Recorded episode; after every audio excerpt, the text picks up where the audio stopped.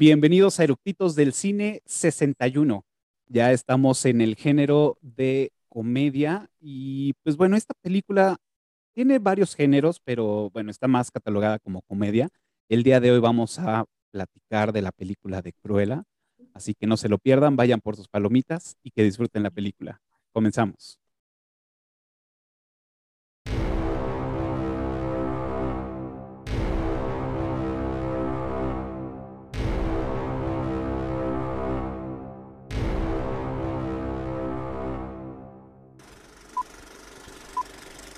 ¿Ya está grabando?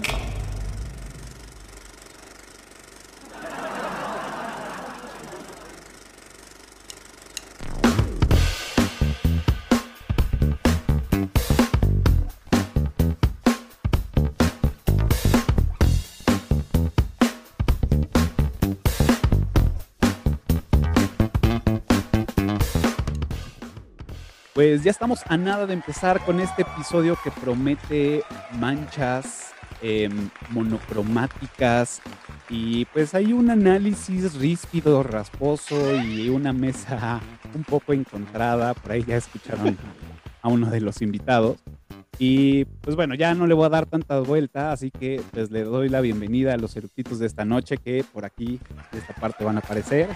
¿Qué tal? Bienvenidos, buenas noches. Eh, y pues bueno, obviamente yo ya los conozco y varios de, los que nos están viendo ya los conocen, pero para los que son nuevos en este canal, pues mejor ustedes preséntense. Hola, yo soy Adriana, gracias por la invitación, Cafa. Eh, pues venimos a hablar de Cruella, a ver qué tal sale, porque creo que está de este lado a los que les gustan y del otro a los que no. Entonces, pues yo creo que va a estar buena la discusión. Y el Spoiler. Bienvenida, muchas gracias. ¿Quién sigue? Tú. por tratar de acordarme de la pregunta. Ok. Hola amigos, ¿cómo están? Yo soy Omar. Ya nos hemos visto antes en Amelie, en Eterno Resplandor y en Hotel Budapest. Muchísimas gracias aquí a CAFA de que nos haya invitado. Mucho gusto a Félix. Es la primera vez que estoy aquí con Vaquita. Y hola, Di, ya nos estamos viendo desde Meli. Hola. sí, va a estar en blanco y negro esto, ¿eh? Muchas gracias. Bienvenido. Bueno, hola, hola, ¿qué tal? Soy Ernesto Félix y ya he escuchado mucho la película. Ahorita les cuento, tengo cosas positivas, negativas y vamos a hablar un ratito. Perfecto, muchas gracias, Félix. Bienvenido. Gracias, Cafa. Hola, yo soy Víctor. Gracias nuevamente por la invitación, Cafa. Yo tengo puras cosas positivas, a diferencia de estos tres, que no sé qué hacen aquí. No, no es cierto. Los quiero. yo vengo en Cruella. Sí, yo sí soy fan. Bueno, para los que nos escuchan en, en, Spotify o en iTunes, pues bueno, Vic viene este, caracterizado como Cruella 10-10-10. Muchas gracias por venir. El día de hoy, Félix es nuestro tributo al dios Eructito. Este, se estrena con nosotros, así que bienvenido y esperemos que sea el primero de, muchos episodios por acá. Gracias, Kefa. Pues bueno, como saben, como ya es costumbre, este, antes de, o sea, para no aburrirlos con la ficha técnica del director y guionista, pues les parece si lo vamos soltando este, mientras vamos platicando. Y em, para empezar, obviamente, es por qué les gustó esta película o por qué quieren hablar de esta película. Así que nos gustaría escuchar su, su punto de vista este, este análisis que, traen ahorita allí en la mesa. Antes de que empezáramos a grabar ya estábamos este, soltando aquí unos, unos catorrazos con, con esta película, este, algunos defendiendo unos puntos, otros no. Entonces, bueno, esto parece que se va a poner buenísimo. Así que, ¿quién empieza? Fight. Fight. Vaca, empieza tú, Vaquita, para que empecemos con, buena vibra esto de, de El diablo se viste de dálmata. Tienen toda la razón. Empecemos con buena vibra, no con sus comentarios. este, eh, es una de mis películas favoritas de live action de Disney porque tomaron un villano Y, esta vez no la cagaron como con Maléfica, que Maléfica es una reverenda porquería. Eh, tomaron al villano como a sus inicios y todavía este, tiene como ciertas pintas de villano, tiene ciertos comentarios así como incisivos que dices, güey, no mames, sí está bien loca, sí va a matar a los perros o cualquier cosa así. Entonces eso me encanta y tiene muchas cosas que son para adultos. Es una película de moda bien hecha desde mi punto de vista, porque tiene muchas referencias a, la época donde está situada, que son los 70s en, el, en la época del punk en, en Londres y todas las influencias que tiene este, todo el vestuario este, en este, todas las influencias de la moda de diferentes diseñadores, principalmente este, ingleses, y que es una amalgama que visualmente y, el vestuario es increíble. Me, me, encanta, la amo, soy fan. Yo me dejé llevar totalmente por la mercadotecnia, compré un chingo de madres, así todos, miren. Zapatos, funcos, maquillaje, bolsas, todo, todo, todo. Lo que haya lo quiero y lo tengo, ya. Perfecto, muy bien. Pues a mí, la primera vez que la vi, bueno, a mí me llamaba mucho la atención verla, porque el tráiler me gustó. La primera vez que la vi, la amé por completo, me súper fascinó, porque la música a mí me encantó. O sea, yo soy más de gustos de oldies, así el Universal Stereo ya es mi máximo ahorita, entonces eh, me encantó, me encantó. Música me ligada a tu recuerdo. Claro, tal cual, me encantó la música visualmente, salvo ciertos momentos, es muy bonita. Bueno, es muy padre, me gusta. Y más porque el rojo es mi color favorito. Entonces, como hay mucho rojo, me encanta. Pero el diseño de vestuario me fascinó. Yo creo que se sacaron un mil en eso. Y el diseño de arte también. Pero conforme la fui viendo para este capítulo, hay cosas que ya no me fueron gustando. Después las iremos platicando pero, o sea, en términos generales sí me gusta, pero no me encanta. Porque tampoco soy muy fan de los live actions de Disney, pero este sí es el que más me ha gustado. Concuerdo, concuerdo. Muy bien. Bueno, eh, a mí me pasó como Adri o Ari. Adri. Como Adri, que me, comenzó a tramar por el tráiler. Eh, pero a mí más allá de la música, cuando lo que me capturó, lo que me, me enamoró o me obsesionó de Cruella fue esta escena de baja autoestima de la mamá cuando va a la fuente, cuando se da cuenta que es la mamá y dice que siempre te amaré, eh, pero hay mucho por, o sea, mucho odio, pero te amaré por siempre. Y, Esta escena fue la que a mí me gustó eh, muchísimo desde la primera vez que la vi.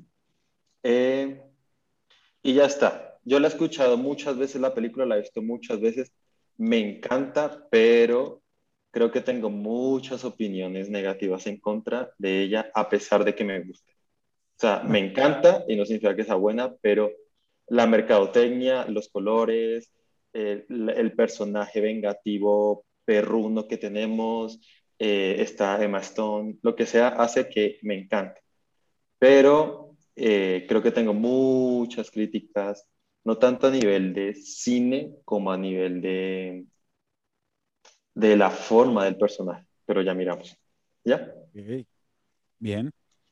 Omar se está así lamiendo los bigotes. Ajá, ajá, babeando. No, no, es que, híjole, qué difícil, qué, difícil situación. Eh, mm, y le cortas el, en la edición. ¿Qué pasa? no me gustó la película desde la primera vez, desde la pura idea ya no me gustaba. Es otra versión del Diablo Viste a la Moda. Sí, y podrían funcionar estas ideas si tomaran desde cero los personajes, inventan algo desde cero, no tratan de recrearlos. Me llama la atención, voy a tratar de hablar tanto cosas buenas como malas, ¿no? de, de aquí y de allá. Pero obviamente, pues la balanza se, se cae, se rompe. este, creo que si no hubieran hecho eh, al personaje que se llamara Cruella, ¿sí? Y que tuviera que ver con los 101 dálmatas, funciona. Y si ya estaba el personaje de Glenn Close y las dos, tanto la baronesa como Cruella, son una caricatura de la caricatura de una caricatura, bien podrían haber hecho diferentes a, ellas dos precisamente como, como pan y, perdón, como aceite y agua, como blanco y negro, para que se pudieran diferenciar de aquello, de desembarazarse de aquello, pero les ganan las ganas de la, del marketing actual. No creo que vaya a envejecer bien esta película, ¿sí? Otra vez es esta mezcla intencional entre la de Cazafantasmas con puras mujeres, otra vez el Women Power y los hombres son, son absurdos, idiotas e inútiles, junto con el Joker, ¿sí? Nuevamente están tratando de tomar un villano y hacer que te dé lástima al villano. Aunque algo que, que sí me llama la atención y que veo que mucha gente no le entiende es que esta no es la cruela de 101 dálmatas. Esta cruela que describen y que ella misma acepta cuando está en la tienda de Artie al final, que regresa, está hablando de, de, que a partir de lo que ella haga van a ser una historia, pero no es ella, sino es una versión de ella. ¿sí? Pero bueno, lo vamos a hablar más adelante, supongo, iremos en orden. Pues bueno, yo eh, yo soy, yo soy, digo, no me considero un fan, pero me gustaba mucho la, película de La Noche de las Narices Frías, Siento un Dálmatas, la, la de 1960 y... Ay, por acá la tenía. Uno. No. Sí, perdóname. Sí, 1961 y, y la, la, vi muchísimas veces y me gustaba muchísimo. Me gustaban los perritos y me gustaba todo y era muy linda y todo y no entendía como esas ondas este, mm, más crueles que, nos, reflejaba Disney en esas épocas, ¿no? Pero me gustaba mucho. Este, después salió un Dálmatas en el 96 y dije, ni por error la voy a ver, pero lo cometí hasta hace unos días. por eso no, nunca digan nunca, ¿no? Eh, cometí el error de, verla, digo, obviamente para poder platicar en este, este, en este episodio, y cuando me, entero que, bueno, sale Cruella y pues toda, obviamente, pues Disney y toda la mercadotecnia que hay y todo lo que, viene encima, pues empieza a ver mucho, ¿no? Obviamente esta, esta película está hecha para las nuevas generaciones, ¿no? Y, nosotros que somos o tratamos de ser contemporáneos, porque unos son más jóvenes y otros somos más grandes, este... Ancianos. Ancianos. Eh, población de riesgo. Grandes no lo describe. Somos población de riesgo entonces, es más bien, nos, nos, nos, eh, nos encontramos con este choque, ¿no? Decir, no, y, era lo que decía yo, pues es que no la quiero ver porque me van a arruinar, y entonces, entonces, bueno, dije, bueno, la voy a ver cuando ya estaba gratis en, en, en Disney Plus, porque obviamente no iba a pagar para, para verla, y este, y lo primero que, que fue, dije, ok, me gustó, sí me gustó, está bien hecha, tiene ahí sus, sus ondillas, pero sí me gustó que le quitaría así de rápido, creo que funcionaría como quitarle el tema de Cruella y quitarle a los perros, a los, a los dálmatas, haciendo una historia este, diferente, este, con diferentes nombres, creo que hubiera funcionado bien, pero obviamente pues, es Disney y todo está evolucionando y es lo que platicaba en Clubhouse, es que el cine, los escritores, los diseñadores, todos estamos evolucionando y pues para allá va todo. Entonces, tenemos que recrear nuevas historias para las nuevas generaciones, hacerlas más atractivas. Obviamente, pues Disney es especialista en eso y por eso también hizo esta versión que a mí me gustó. A mí me gustó. Tenga, tengo ahí mis, mis, mis, comentarios, ¿no? Pero realmente me gustó cómo estuvo hecha y llevada la película. A pronto, ¿no? Ah, ¿qué pasó ahí? Ya, ya se me cambió, ¿no? Este, y y ya, bueno, eso, eso es parte de, lo que opino. Ahora, antes de seguir con, el tema, me gustaría, estoy, estamos, obviamente le doy la bienvenida a todos los que están conectados en Clubhouse, algunos ya salieron, otros salen. Como saben, este episodio lo, grabamos en martes y una hora antes de, iniciar la grabación me conecto a Clubhouse para cotorrear y platicar sobre la película con los que estén conectados. Pues bueno, les doy la bienvenida. Muchas gracias eh, por, por estar acá, los que están conectados. Seguíamos con el tema, ya al rato que se animan Clubhouse a, a platicar, pues bueno, sigamos con el tema. Ahora, antes de que nos desposamos y que nos vayamos como hilo de media, otra pregunta es, eh, bueno, ya nos platicaron em, qué fueron las cosas que les gustaron, eh, algunos muy superficial. Obviamente sabemos que están cargados algunos comentarios eh, que no les gustaron, está bien, de eso se trata. Pero antes de eso, sabemos que esta película también está em, influenciada por, el, por, el, por la corriente de la moda, ¿no? Por eso también lo que decía este Omar, ¿no? Que nos recuerda mucho al Diablo Viste a la moda. Y creo que de las partes que hay que rescatar aquí, creo que los diseños de los vestuarios son increíbles, o al menos a mí me parecieron increíbles. Y como inició Vaca diciendo, bueno, vamos a empezar con las partes positivas, me sigo por ahí y me gustaría que nos platicaran cuál fue el vestuario que más les gustó. Híjole, está difícil, pero eh, a mí el que más me gustó fue el del camión de basura. ¡Ah! Yo iba a decir ese. es, es, no, Bacadí que otro. Porque además está, bueno, tiene ahí eh, influencia de Galeano, este, que es, eh, la influencia es un vestido que usó Kirsten Dunst para Vogue. Sí, claro. Y, este, de basura, ¿no? De bolsas de basura. De bolsas de basura, pero este es este, con pedazos de el tela. El corsé, ¿no? Y el corset está inspirado en, eh, una, en la línea de Dior del, del 2000. Y entonces este, es como una amalgama de, de varias cosas, pero que les quedó súper bien, porque además este, con la onda de Galeano y el, el estilo punk de Vivian West, Westwood, este, con el papel y mitades de, de, de, una tela y mitad de otra, la estructura y todo, ese, ese vestuario creo que es, es mi favorito, aunque todos me, todos me encantaron, es, es increíble el diseño de vestuario en esta película, pero yo creo que ese, el de El camión de basura, es mi favorito. Hey, es muy bueno, la neta sí. Sí, es, es, que también estás diciendo que Jan Viven, alguien nominada 10 veces, 10 veces al Oscar, ganados dos, o sea, ¿qué podías esperar, no? Y eso que ella misma dice que no es diseñadora. Imagínate. ella siempre dice, no, es que yo no soy diseñadora de ropa, yo lo que hago es contar una historia. Pero ah. es bárbara. El, el de, sí, el de camión Por de eso basura, es buena. Por eso el de es camión. -huh. ¿Por qué? Porque Porque ella Por, por lo de que está contando una historia en vez de estar diseñando. Ay, ay. Dejen contestar a CAFA, es un programa. es que el, el, del camión de basura sí es una sorpresa total, ¿no? Todos los demás sí estás esperando que ella salga, pero ahí no sabes de dónde va a salir. Y cuando ves que empiezan a salir las bolsas de basura, tú dices, ¿qué onda? Y de pronto eso se convierte en ella. Ahí sí, sí, es, es, es otra onda. ¿Ese no, está, no estaba en el tráiler?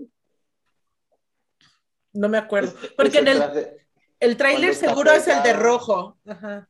No, cuando ella va pegada al camión Y que le pega. ¿no? Sí, que- y que le pegue y que sale como riéndose como bruja sí, esa, esa escena Malvada. sale en el, en el, en el En el tráiler. en el tráiler. En el segundo. Ujú. Ok. ¿A ustedes cuál les gustó? Es que sí, ese es el que a mí me, más me gustó.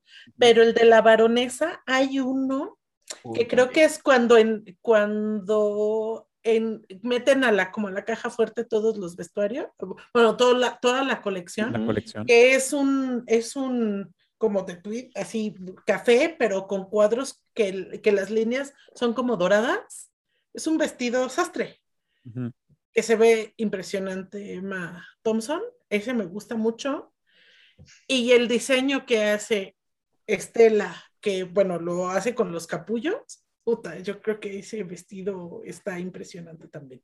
Sí, o sea, sí es impresionante, pero creo que a mí no, no me gustó tanto. El corte no me gustó tanto, pero sí es impresionante. Ay, sí, a mí sí me gustó cuando lo vi. O sea, cuando lo ponen en, en primera escena ahí. A mí me Ujú. parece increíble. Aunque yo me es- voy. Perdón.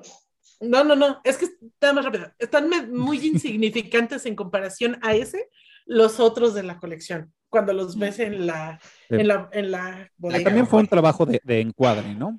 Que Ujú, quisieron claro. darle más, más encuadre. Ahora sí, Félix. A mí me gusta esto, vaca, yo no sé de modas y cosas así.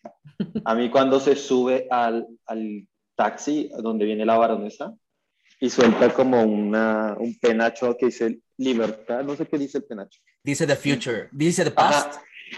Así Acá, que lo suelta acá. Uy, eso Es así yo quedé. Yo quiero vestirme así. Los otros, eh, pues todos son buenos, es como, o sea, póngame cualquiera y nos vemos todos preciosos. pero ese sí me pareció chido. Sí, o sea, es- creo que es el mismo que, que- que yo también, el que se sube al carro de la baronesa y que le, le amarra, ¿no? que Y la deja la una- baronesa una abajo. falda roja, falda roja como con pétalos de no sé qué madres, Negra. cubre todo el carro y nada más deja la rendijita donde se ve ahí la baronesa ahí como diciendo qué está pasando. Y ella con este saco como tipo, no sé, militar o Militar, Ajá. con, con- con decoraciones, collares, todo, este, el, el pelo pues peinado y como con unas madres arriba simulando algún tipo de corona y el maquillaje. A mí me gustó mucho esa, ese como vestido. E- Evidentemente el de la basura es el mejor de todos, Igual pero creo que esas me gustó mucho la escena. esas escenas la trasladan con música, ¿no? La traslapan con música. Son como tres vestidos que es con el top y ponen música, Es. Blondie. ajá, súper Ah, sí. Empieza Ajá. con Blondie. Ajá. One Way or- or. Another. One way, Ah, one way or Ah, Ah, another. justo eso iba a decir de los errores de continuidad en producción. Esa canción es del 78, mientras que se supone que todo transcurre en el 74. 35. 74. No. Ella nace en el 64 y dice 10 años después. Ajá. No, 65, porque. No, en el De hecho- 65 es cuando matan a la mamá. Ajá. Porque Y lo 10 vemos años después es la historia. Y Ok, 10 o sea que ya son después. 20 años después, entonces. No, 65 al 75 son 10. No, pero Bueno. cuando ya, de- no es de cuando nace. Cuando nace sí aparece, porque cuando le Ajá. enseña el, el registro de nacimiento Ella nació en el sale. 52. en el 52. Ah, en el 52. Ajá. Ujú.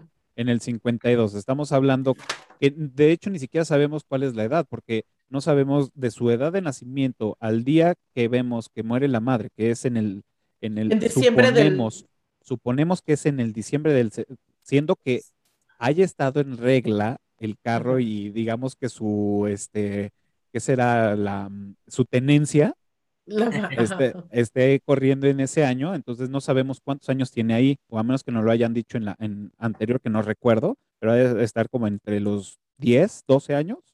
Sí, pues el, el auto de la mamá tenía la estampa de 65. la, de la tendencia del 65. Ajá, de la tenencia del 65. Entonces, para esa época ella de haber tenido 13. como 13, ponle. Ajá, sí, 13. Y ya después, más. entonces tenía 23 años cuando Exacto. hizo su desmadre. Ok, entonces del 75.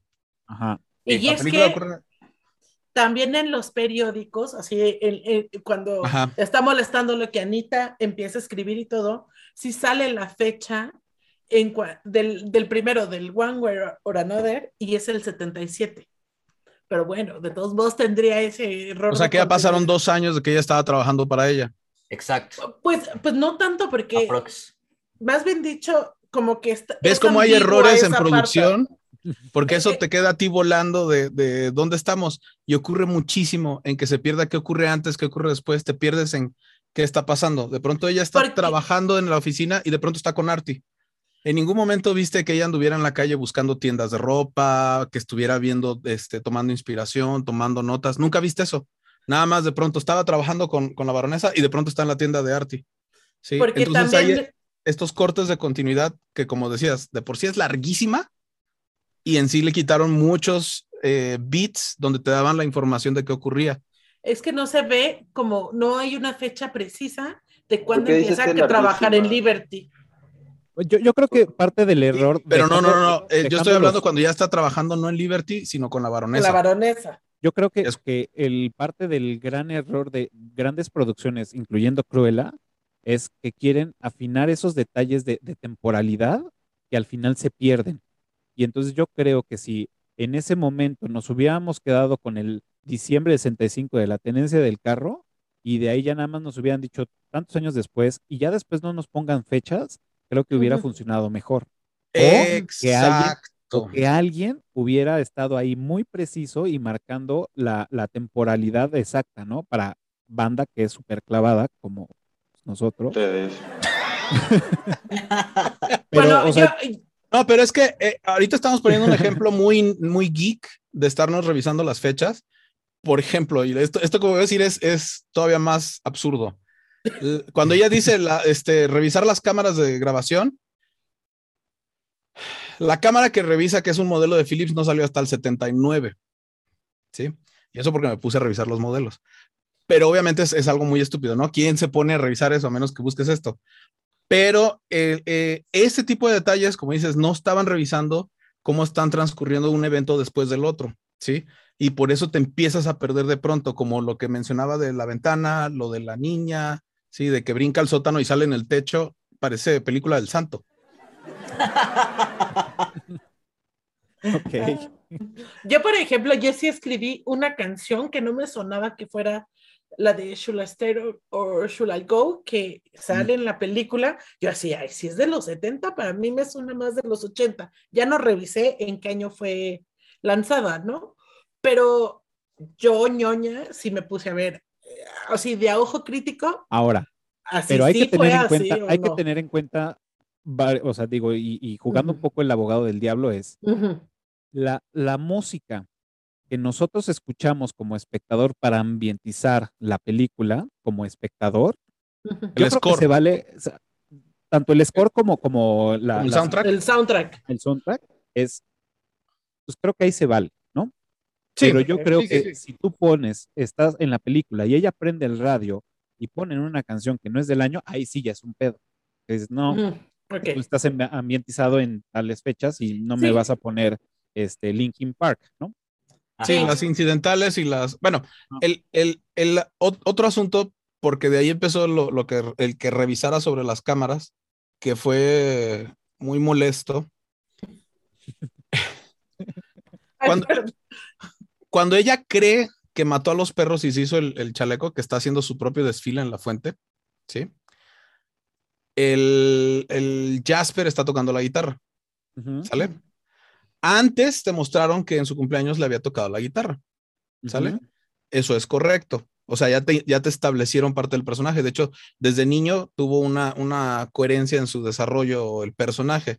Sin embargo, esas cámaras que instalan costaban 11 millones de dólares en ese entonces porque eran nuevas.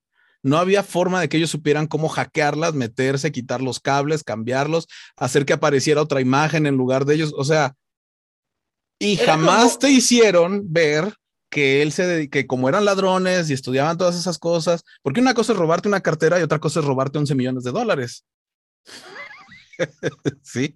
Era como Ocean's Eleven, así la gran estafa. Ajá. Claro, yo creo la- que la de la- relacionan. sí, sí, si hubieran, si se hubieran enfocado más en Ocean's Eleven que en El Diablo Viste la Moda, no hubieran caído en tanto error. Pues fue también una inspiración, ambas películas, porque también, este, ya lo han dicho, eh, Ocean's Eleven fue inspiración también para el desarrollo de los personajes de, de ellos tres, este, como este, los que hacen un heist, los que, los que no solamente son carteristas, sino que se organizan y hacen un heist, entonces tienen ciertas habilidades. Este, también, o sea, si, si tú dices, está larguísima, o sea, todavía te, te van a explicar cómo este, todo su background en tecnología y bla, bla, bla, pues no, vas a decir, no mames. Por eso no, por eso no funciona el guion. No funcionas tú. no funcionas tú. Digo, o sea, al final, al final, digo, todos estos eh, errores de, de- de producción de, de materiales, pues bueno, o sea, yo creo que lo, lo- lo tienen, en- si no es el, el, el 80, el 90% de las películas. Las películas, sí. Digo, hay, hay pocos, pocos directores que realmente se meten y entre ellos, pues voy a decir uno, Tarantino. Tarantino busca que no haya en este tipo de, güey, tiene, si hay una cámara, esa tiene que ser del año, güey. Si estás viendo un, este, un diseño, tiene que ser del año, o sea, No, pero eso sí lo cumple. La película sí cumple con eso. Sí cumple con los modelos de las cámaras, la ropa. el- eh, te digo, el diseño de producción está muy bien. El- la continuidad es la que está nefasta. Ok. El guion. Yo creo que el error empieza desde el guion. Por ejemplo, te dicen que ella es una genio. Que eso ya de por sí es un cliché, pero ella es una genio. Ok. Jamás ves establecido que ella sea una genio. Cuando está sacando la basura se comporta totalmente absurda. ¿Sí? Eh, si fuera genio y lo único que ella quería en su objetivo era arreglar la ventana, si hubiera, hubiera sabido jugar las reglas del juego porque era una genio. Es, dicen, es genio porque ella dice que es genio. No, pero es una rebelde también y te lo ponen desde el No importa que sea una rebelde, se supone que el, el ser genio lo puede, contro- eh, puede controlar lo demás. Sin embargo, en las escenas eliminadas, ahí sí mostraban que era una genio. Cuando Claro están en no, el mira, ¿me hotel, ves algún control, tipo de control aquí? No, güey. Y soy un genio. no, pero es que sí tenían esas escenas y que eran lo que te marcaban esa pauta y te mostraban que sí era una genio.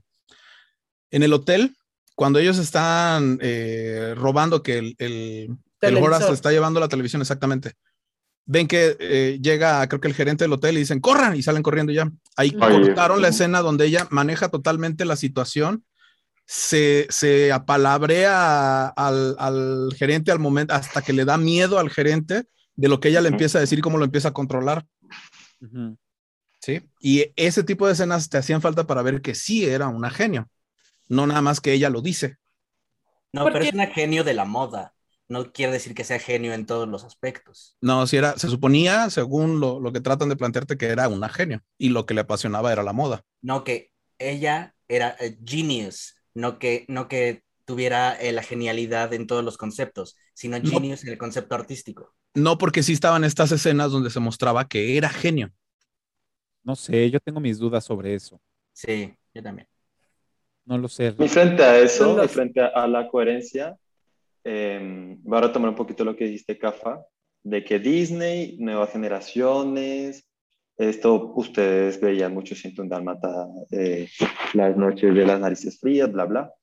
Pero yo creo que esta mujer tendría que estar drogada para poder, o sea, y es de verdad, para poder cumplir con este ritmo de vida que llevaba. O sea, yo sé que esto es ficción, pero para que exista una Cruella hoy, nos están vendiendo la idea y creo que ha causado tanto gusto en la gente que se cree genio y los genios son muy poquitos y los que son genios son muy difíciles de llevar.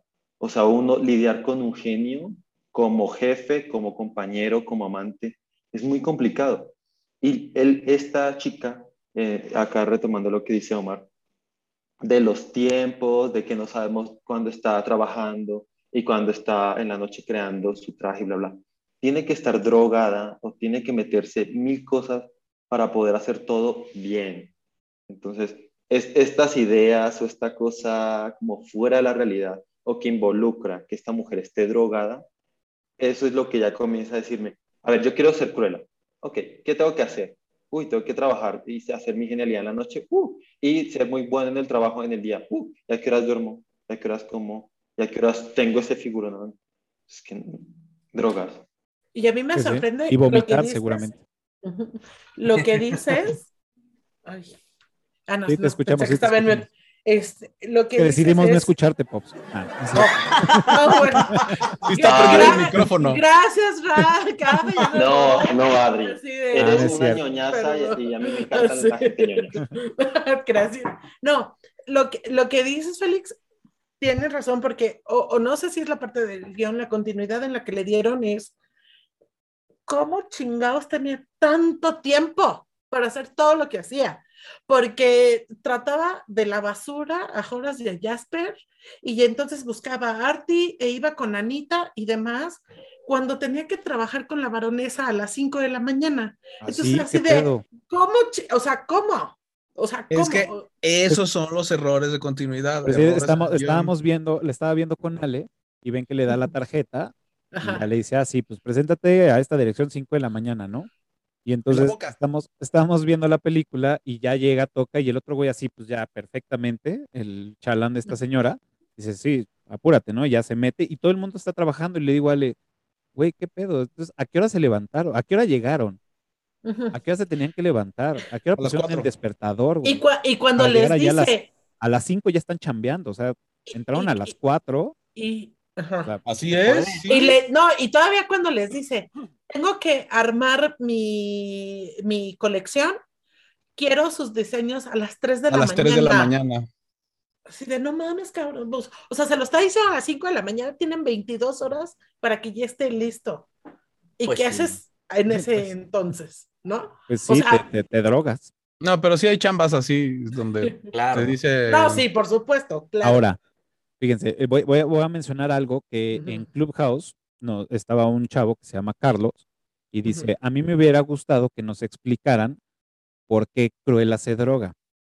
Y entonces, cuando lo dice, me quedé así como de, yo, a ver, ¿en qué momento se está? O sea, yo me estaba imaginando a Cruella metiéndose coca o, Coca. o inyectándose o fumando cosas ahí, que bueno, para hacer Disney, obviamente, pues no, no sale con el cigarro, ¿no? Entonces, me quedé y dice, pues es que en la noche de las narices frías, vemos a una Cruella fumando todo el tiempo con un humo verde, ¿no? Exacto. Entonces dices, güey, pues está fumando mota o está fumando O ácido. tabaco. güey". Entonces, LSD o ahí Bueno, podríamos, ama- ah, podríamos amarrar que sí se droga. Pero ahí, ahí cae lo que te mencionaba de que es una caricatura, o sea, no se toma como un drama ni como comedia, sino ya como parodia, y, y que muchas personas no entendieron que no es la cruela de la caricatura, ¿sí? Que ella acepta cuando todos creen que se hace el chaleco de los perros y que no, porque adora a los perros, te están diciendo, eh, eh, se, se hizo una leyenda a partir de eso, pero no es así. Ni ocurrió Claro. lo de las narices frías ni nada de eso. No es ese, pero se basaron en, en, en esa, en esa anécdota, en esa leyenda de ese momento para hacer toda la otra, el otro cuento. Pero al final ella es hasta la que les regala los perros a, Pero a a Anita, Anita y, y a, a Roger. y a Roger. Y- y Y, es esos que- son los perros con los que se cruzan en la fuente donde ella le llora a su mamá. Sí, o sea, es nada más hay cosas conectadas. El abrigo es la venganza total a la baronesa, así de, ve lo que hice con lo único que a ti sí te importa. O sea, a ella, a la baronesa lo Exacto. único que le importa es, es el poder y sus perros, porque es sobre lo que ella tiene control. Todo el resto del mundo le puede valer madres absoluta, y lo demuestra. Entonces, ¿qué hace? Juega con su mente, o sea, se la voltea completa así, tus perros no están, ve que pueden estar aquí y hasta lo ella lo dice viéndola desde la ventana. Mató mis perros. Hizo un abrigo con mis perros y a lo mejor no se le ve desencajada la, la, la, la, la cara, pero sí está, yo creo que se la lleva pifas, ¿no? Sí, Porque al, al final Oye, ella es como la verdadera villana, ¿no? Ajá. Ajá. Y, y, a- y al final ves, porque al final, ¿cuánto tiempo estuvo con ellos, con Jasper, Horace y, y, y Estela, los perritos? Porque cuando la va a aventar al, al, al acantilado, los perros van con ella y están quietecitos con ella, los tiene agarrados. Entonces es así de, pues sí los Sí. quiere, no es, Por- no es una maldita con los perros. no es que los quiera, es que ella ya es la alfa.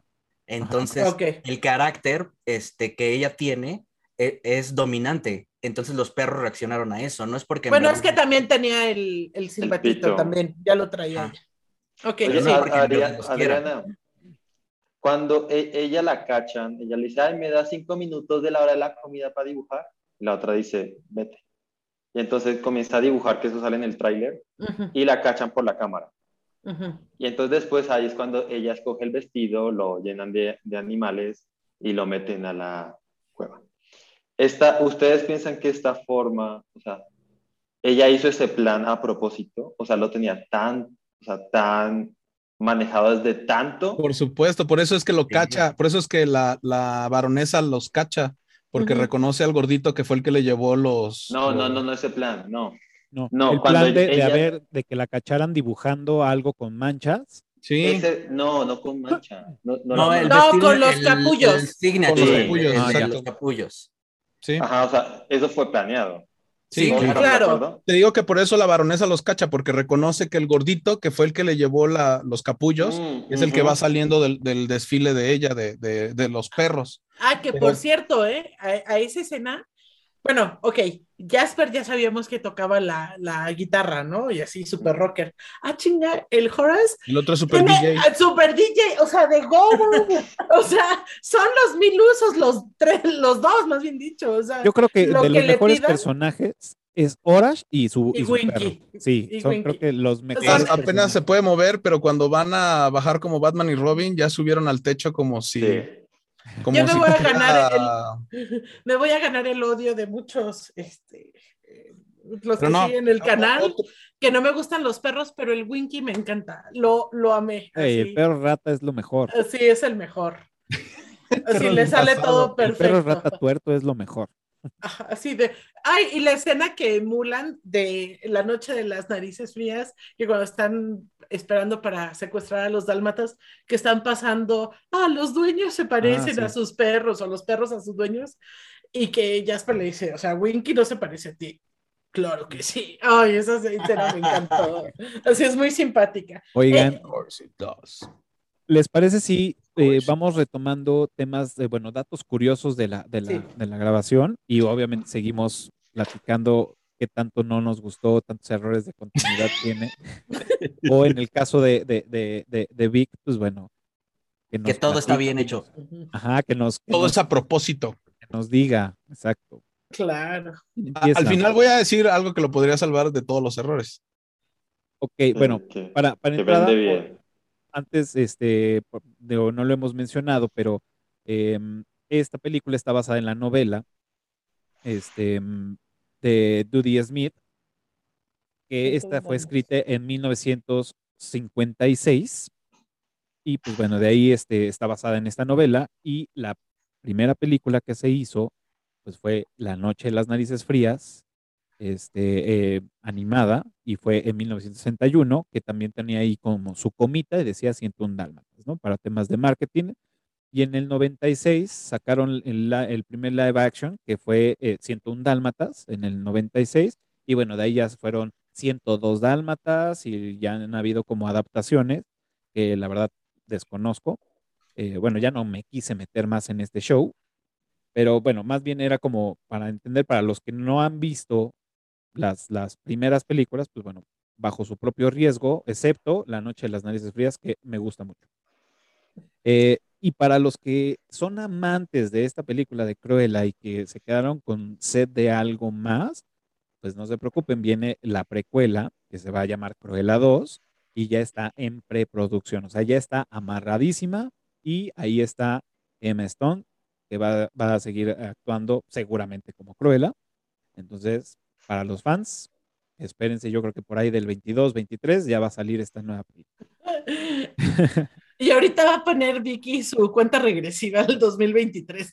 Sí. Sí, claro. Va a poner, ya la tiene. Ah, ok, perdón. Disculpa, Mac. Parte también de los datos curiosos, como ya hemos mencionado, pues bueno, obviamente esta película debería de tener guiños de Se te cortó el las audio, versiones. Rafa. Ah, ¿ahí me escuchan? Sí. Sí. Sí, ah, ok. Obviamente, como, Ya. como ya, ya lo saben, pues esta película tiene guiños de todas las películas anteriores, ¿no? Entonces, lo que acaba de decir Pops, de la ventana de los perros se parecen a sus dueños, los dueños se parecen a sus perros, este, el, el, el estudio de, de donde De está Roger. haciendo, de Roger, donde está haciendo videojuegos, pues, es una, rep- una supuesta réplica a la película animada de, del 61. Está cantando la canción de Cruella. Cruella la canción, de está componiendo la, la canción de Cruella cuando pues supuestamente pues, no la conoce. Entonces, No, pero sí la conoce, porque eso es hasta el final, es la escena post créditos. Sí, sí, la conoce. ah, ok. Entonces, Así termina. Ajá. digan que Es cuando le regala el no perro. Ajá, pero, Pero se no- lo manda. Pero, por ejemplo, ahí no tiene sentido que esté escribiendo la canción de Cruella como, como en la de 1961, porque aún ahí Cruella no es como la encarnación del diablo, ¿no? Pero es que no va a ser esa encarnación del diablo. Es lo que te está diciendo la película. no que es- sabemos, porque Sí, hasta ella es- lo dice varias veces cuando está con... eh, que, Yo, estoy súper confundido en eso, eh, güey. O No, sea, es que eso, eso es lo que te digo que me llama la atención que la gente no captó. Hasta ella misma le dice, cuando va con Artie, después de todo el escándalo, le dice, ¿en serio mataste a los perros? Y le dice, yo jamás haría eso. Le dice, pero alguien tiene que ser el villano y acepto que lo crean. Ajá. ¿sí? O sea, es sí deja que crezca la leyenda. Entonces, Pero también ahí podría tiene- ser. tiene esos guiños de que puede ser porque cuando le contesta a Jasper en ciertas cosas, es así como de, güey, eso está súper dark, este, y no sabe si está bromeando o no. Entonces como que sí bromea, pero no está bromeando. Entonces en esa como eh, Dualidad. dualidad que tiene de personalidades, eh, es como un, una, un inicio de que sí, en algún momento, igual y sí se le puede botar la canica y entonces se vuelve una este, homicida como la mamá, que eso es lo que este, la primera mamá, la adoptiva, este, temía, por eso él siempre le decía, pórtate bien y no sé qué, porque temía que fuera como la verdadera mamá, que fuera una maniática homicida. Entonces le decía, tranquila, tranquila, no dejes salir a Cruella, tú eres Estela, y a Cruella le decimos así como de, no today, Satan. Entonces, Sí, todo lo que dices es cierto, pero también la intención de todas estas películas era mostrarte que las brujas y las malas de la mayoría de las películas de Disney no son malas porque women power y hay que hacer todo a favor de las mujeres, ¿sí? Por eso no hay películas donde Scar realmente. Adriana. pero- Taca. que fue desubicado, etcétera, etcétera. Sí. Entonces, Es que, todas por estas ejemplo- es para redimir a las villanas, así como la de Maléfica, eh, de, que, de que no Que- son malas realmente y que la historia se contó mal, es lo que están haciendo. Alguien, alguien, alguien más lo hizo, ¿no? Ah, No, no es que alguien más lo hizo, Ajá. simplemente la historia no se contó como iba, O que la historia tiene dos versiones.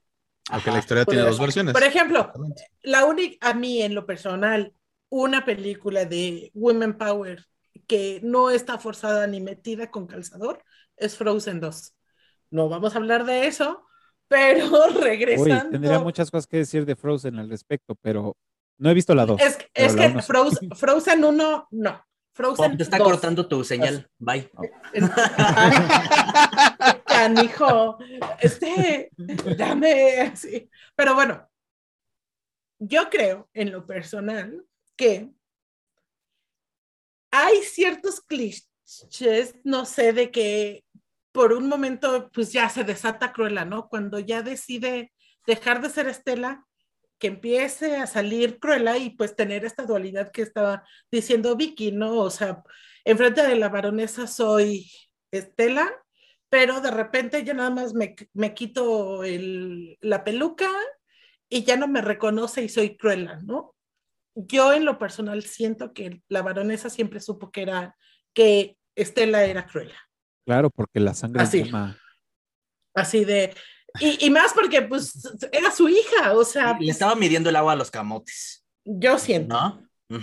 Y Por eso la cena, no. por eso lo que le dicen la cena, por eso que le- lo que le dice de solo falta ver si tienes el instinto asesino. Porque tú qué harías si fueras Cruella?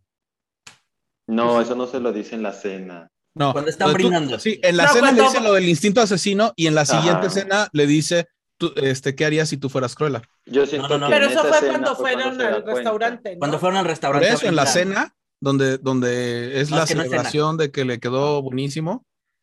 ¿Ya ves? y en la No siguiente entendiste escena, la película y la estás le criticando. dice, ¿Qué en pedo, la güey? siguiente escena le dice lo de, es que cómo sería si tú fueras Cruella, e inmediatamente después le dice al mayordomo, este, cuando estén, a- cuando llegue Atrápala. Estela me la traes. Guárdala la Me la traes. Le Pero dice, no mira es que ella, no es ella. yo no estoy de acuerdo en el sentido que yo siento que la baronesa era medio Es que era una narcisista, egocentrista, pero ególatra era- y todo. Era, era como, también le faltaba como poder, porque tenía tanta plata y lo que comentaste, Omar, de las cámaras, ¿no? De que no se dio cuenta de esta. Y como que esta, eh, no tenía mucho control del poder judicial. O sea, como que, como que tenía mucho poder, pero a la mera hora también se le iba a cosas. Pues es que a lo mejor le faltó un poquito evolucionar, que fue esa parte, ese bocanada de aire fresco que traía Estela en sus diseños y todo. O sea, a lo mejor de ser muy, no sé si, bueno, es que en teoría ella era Yo más bien se lo, se lo atributo y a- la otra es, era mucho más. Lo que dice Félix, yo, yo creo que más bien es eh, eh, también enfocado al de tiene tanto, tanto dinero y controla, entre comillas, a su gente, que si lo traducimos a, una, a un tema profesional de empresa, de, de trabajo, lo que le faltaba a ella era una supervisión. O sea, ella solamente mandaba. Sí, Y para que las cosas su- sucedieran perfectas, le faltaba supervisión. Le faltaba liderazgo. También, bueno, sí, Bueno, definitivamente ella no que- tenía liderazgo. Es que líder no era. No, Era la- ella era era un una jefe. tirana. Era Ajá, una era tirana. Así. Era de yo te causo miedo. O sea, y me, nadie la respetaba, le tenían temor.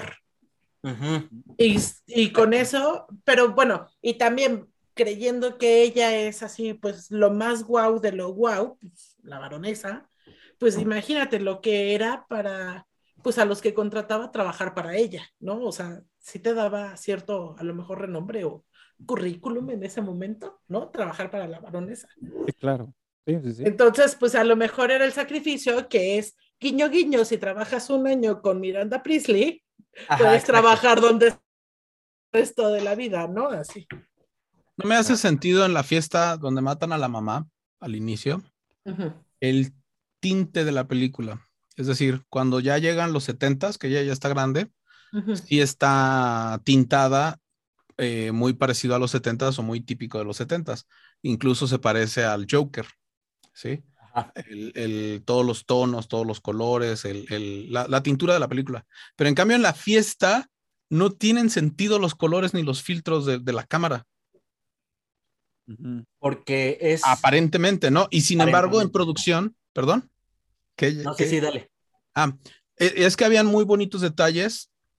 Estoy en la parte buena, hablando de la parte buena. habían muy bonitos detalles, como que algo que le gusta a Disney hablar es sobre la libertad de cuando se, se, se van a empezar a evolucionar los personajes. También ocurre en Alicia cuando va en su barco. Y casualmente cuando ella entra, iba también esa parte. Cuando ella entra a Liberty, ¿sí? La cámara pasa por el techo, tú la ves desde arriba y lo, lo primero que ves es el barco, ¿sí? Y cuando la cámara entra desde, desde, desde el techo, todo el diseño de Liberty es como un barco. Incluso la, la de donde entras es como si fuera el, el, el camarote, exactamente, el camarote del barco. Pareciera que es de donde entras y estás dentro de un barco, ¿no? dentro de la libertad, estás despegando, estás empezando a navegar. Cuando llega a donde trabajan con la baronesa, todos están estos tonos azules y verdes como si fuera precisamente el mar, ¿no? Donde ya está ella desenvolviéndose. Entonces, todo esto está tan cuidado no puedo creer que al inicio tengan este descontrol en los colores y en, en, cómo se veía la tintura. Y lo que peor arruina esa toma cuando entra por el barco y ves los diseños y ves todo, que ella acaba de entrar y ya está cambiada de ropa, hincada, limpiando el piso. No hace sentido absoluto el movimiento de cámara al final. Tan bonito que iba, tan poético que estaba haciendo y lo arruinan con ella hincada limpiando el piso cuando acaba de entrar y viste junto con la cámara el momento en el que entró. No hay un corte, no hay una edición, no hay nada que te diga avanzó el tiempo y cambió el momento. Pues esa es la Ahora, como, como dato curioso, es ese edificio existe la tienda de Liberty existe o sea, actualmente y ha existido, y ese edificio, esa construcción se hizo con restos de un barco. Por eso vemos también el barquito en la parte de arriba y todo ese, todo ese edificio se hicieron con esto. No, no, no, no apunté el nombre del barco, pero se hizo con los restos de un barco y... Era el, el, barco de Wonder, ¿no? Por eso tiene ahí el, el, barquito en la parte de arriba y, varios detallitos que, varios detalles que mencionaron, que vi ahí un, un video de, la construcción, pero de la construcción de la película, no del edificio, pero ahí este, mencionaban eso. Pero estoy de acuerdo contigo, sí, esa, esa transición, creo que sí faltó como un, un difuminado de, ah, tiempo, ¿no? Y ya vemos a esta mujer fregando los Exacto. Se, quisieron lucir con el travel, con esa fotografía, que nunca cortan el tiempo y ves, y, ves fluido cómo va pasando entre la gente, la cámara, baja las escaleras, pasa por el que está hablando por teléfono y ella está hincada, cuando se supone que iba junto con la cámara caminando. Y es lo mismo que ocurre. Dime, dime. Yo tengo una pregunta porque ahorita ya no me queda muy claro obviamente entra a trabajar porque es de regalo que este Jasper pone su solicitud, así. Ajá. E inmediatamente es, o sea, bueno, empiezas a trabajar mañana o lo que sea, algo así ya, ya estaba en la, estaba en la charla de los Nada más le dice, y nada, nada más no le dice, eh, o sea, mi pregunta es, ¿le dice cuál es el trabajo? No. No. ¿No? Ah, ok, entonces a lo mejor sí es por eso. Porque ese era el truco. Ah, el truco, también, ya. También ese, de lo que hablaba Omar, de ese paneo, este, por arriba que entran por el tragaluz de Liberty y todo, y que al fondo ya está ella en, este, en el piso. este, eso es, es una escena también de todo un paneo de ella trabajando varios días. Entonces ahí te lo están poniendo así como en chinga. por eso está mal, porque ni, nada te lo indica. Sí te lo indica eh, por las veces que está haciendo las cosas, cómo ya sabe hacerlas, como cada vez que se encuentra como cada vez que se encuentra al gerente le quiere decir algo, pero no es el mismo día. Sí, pero eso ya es después. Eso ya es después. Tú acabas de ver, o sea, no hay ningún corte entre que ella entra y la cámara la sigue a que está hincada limpiando. Sí, todo eso, todo eso es un travel y esos travels, lo que la cámara significa es que está ocurriendo toda esa acción conjunta y, hay travels famosísimos. El eh, de los más largos fue el de la Guerra de los Clones de George Lucas porque lo hizo en digital Y es precisamente eso, te están siguiendo una acción que no ha terminado, pero aquí necesitaban cortarla para indicarte que los tiempos iban cambiando, cosa que no ocurre. Debieron A haberlo lo mejor hecho ahí faltaba un, un abrir de puerta Sí, que se exactamente. la- la- la necesitaban algo que cortara la escena para decirte ya pasó más tiempo o ya no es este mismo instante. Sí, por eso es el error de fotografía, precisamente. Ahora que lo mencionas, lo veo, pero mientras la vi, así como de, ah, ok.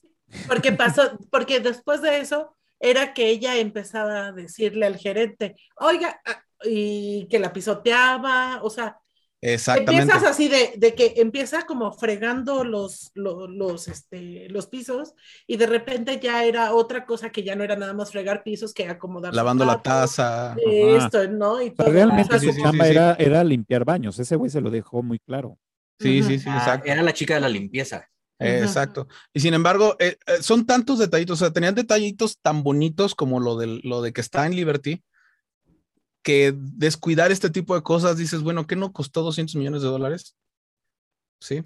Tan bonito que hubiera sido que la cámara entra con ella, se ve toda emocionada de que la están aceptando, que le den su uniforme y ella se ve así como que qué onda, luego lo corten y esté ahí limpiando, dirías, ah, qué poca madre. Pero de esta manera te confundes de qué, qué pedo. Ok. Pues, Bueno. Digo, yo tampoco me confundí, pero ahorita que ya Yo lo no mencionas, digo, sí. Creo porque que- es, es, es el lenguaje de cámara y es lo mismo que le ocurre precisamente en lo que decía Félix de... Bueno, eso lo va a decir Félix al rato. Ok, ¿qué más datos curiosos tienen? Yo tengo de datos curiosos que el castillo de la baronesa, obviamente no está en un acantilado. No me acuerdo del nombre, cómo se llama la construcción como tal, pero que ha salido en otras producciones, que ha sido The Crown. The Crown, Crown. Y, y en X-Men. También. En X-Men. Ha salido. Y por CGI, pues hicieron el acantilado, ¿no? Porque. Ah, ¿no la avientan de verdad? Perdón por arruinártelo. Sí. Lo- Ese- era lo que la salvaba.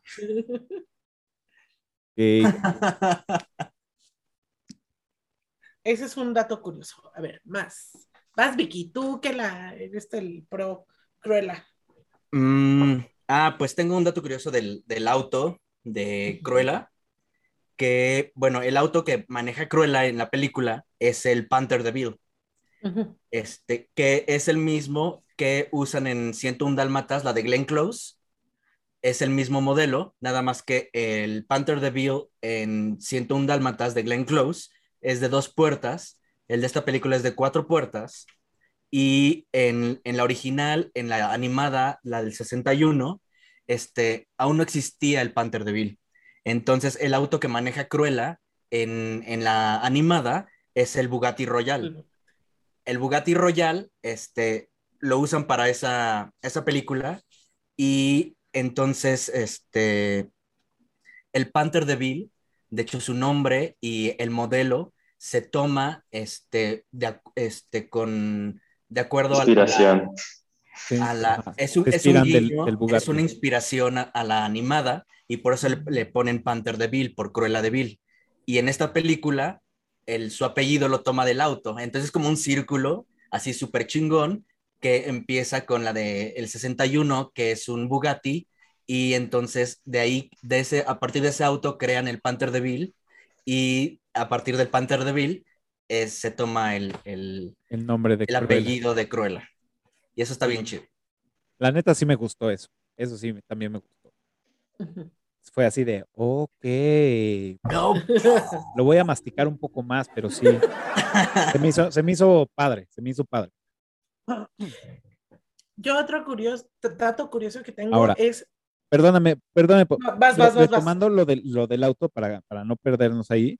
Ese auto, este, el, el Panther de Bill, solamente se, se fabricaron 58 en todo el 58. mundo y hubieron con volante a la izquierda y a la derecha. Entonces, la producción de Disney, al querer encontrar el Panther de Bill, solamente hubo un güey que dijo, yo tengo uno, pero el volante está a la izquierda. a la izquierda. Por eso es que no, no concuerda que estando en Londres, Maneje de ella ese esté lado. manejando de ese lado. Es uno de los errores, alimentando el, la furia de, de, de Omar. De, de Omar. Ah, y ese coche le, le costó a la producción 100 mil euros. E- El, de esta película, este Panther de Bill con el, con el volante del lado izquierdo. Este, de hecho, era de un coleccionista y se lo vendió a Disney por 100 mil euros. Ok. Y está bien bonito el carro. Sí, y lo no podemos mames, ver en, en, Una joya. en- creo que en el de Disney de, de París está el ahí de está. 101 Dálmatas del 96. El de Cruella de Glenn Close. Ajá. Y Exacto. este está ahorita en el de Los Ángeles. El de, en el de Eso California, no lo sabía. ahorita ya lo están, este, ya está en exhibición. Exhibiendo. Ajá, en California. Mm, Interesante. Yo traigo de dato otro, que en la última escena, eh, bueno, en el último baile, el de...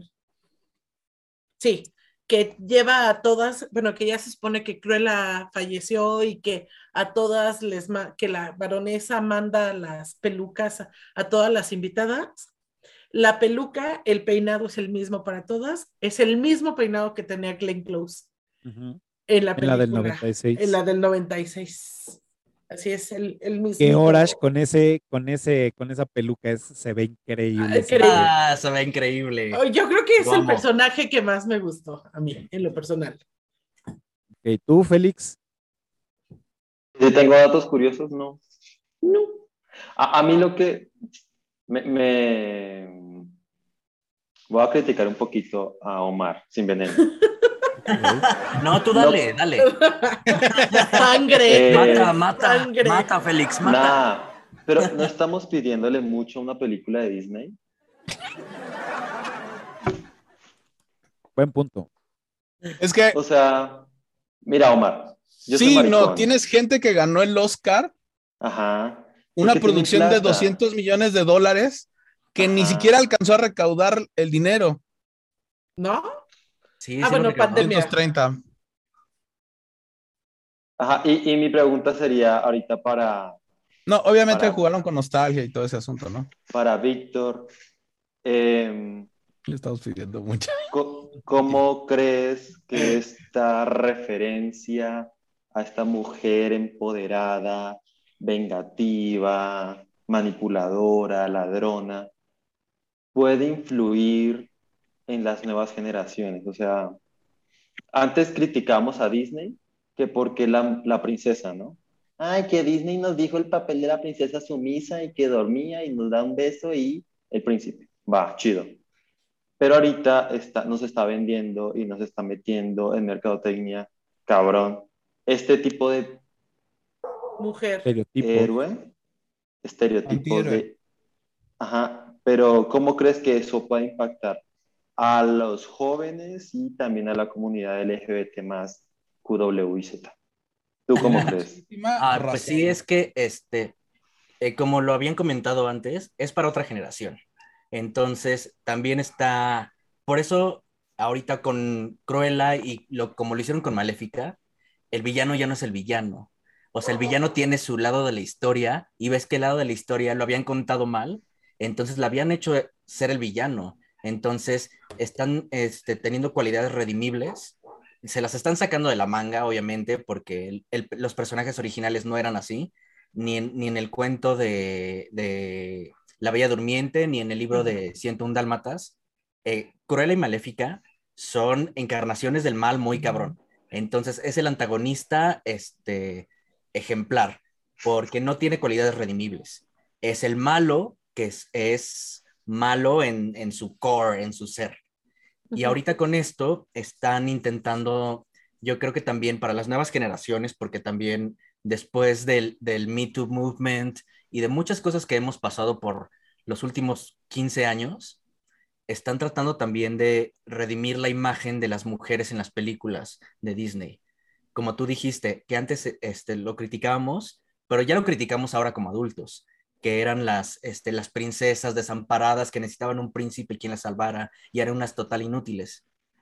Y ahora están tomando a estas villanas como personajes fuertes para mostrarles a las nuevas generaciones que no tienes que ser la heroína, no tienes que ser el villano, puedes ser alguien más complicado, pero puedes hacer cosas buenas, puedes sobresalir, puedes ser alguien mejor. Entonces, es lo que están, yo creo que es lo que están tratando de, de hacer y creo que es la repercusión que va a tener en las nuevas generaciones, tener unos modelos diferentes a los que Disney nos, nos tenía acostumbrados con las princesas. Entonces ahora con el villano nos están poniendo que, pues no, no era un villano villano, tenía sus matices grises, no todo es blanco o negro. o sea, es que ya le están metiendo un, un abanico de colores a los personajes.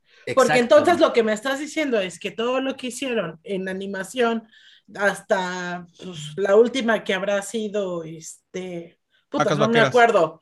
no, pero antes de eso, o sea, la rana y el príncipe. Esas ya no las vi, pero, o sea, lo hablo desde mi punto es así de, puta, es que a ti te tienen que salvar. Ah. O sea, a ti te tienen que salvar, o sea, es la bella durmiente vas y te dicen que no vayas y piques y va y pica. De güey, no mames, o sea, ¿no? Así. No le abras a nadie y le abre a la bruja y se come la manzana, ¿no? O sea, son de esas Pues desde que se come la manzana Eva, ¿no? Eva, pues sí, o sea, todo lo que te prohíben, ¿no? Pero bueno. Que por cierto, esa es la segunda historia. Este, después de un, un concilio, la iglesia tomó la primera historia donde el primer hombre y la primera mujer, que era Lilith, eran exactamente iguales. Los dos habían sido creados exactamente iguales, y entonces eran exactamente iguales, y Lilith no se dejaba mangonear por Adán, y ese fue el problema. Y Lilith ahí era la mala, fue la de la manzana, etcétera, etcétera, etcétera. Ella fue quien le dio la manzana a Eva, etcétera. Y aunque no, me, no me preguntó a mí Félix, yo creo que más, creo que los mensajes que se están mandando y, retomo ahí como hago un popurrí de lo que dijo Vic y, Pop, es de que estamos, están generando este abanico de oportunidades y de, y de no caer en un estereotipo. Matices. Tratando de no caer en un estereotipo que ya nos habían marcado durante muchos años y que trataron de, cambiarlo con, con, la época que tampoco les estaba funcionando porque estaban mandando, ay, ya se me metió Phil Barrera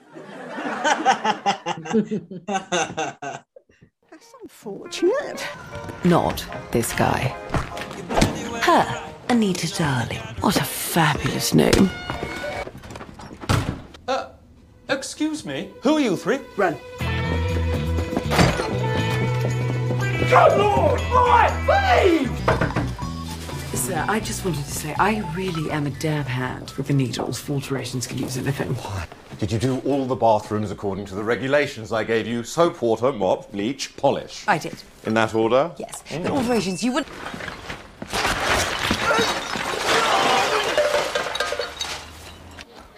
Banana on your cheek. Other side. Why'd you go to sleep in a window? No! No! So she doesn't work here. You're sweating, and I can smell you. Brilliant, thank you. This address, 5 a.m.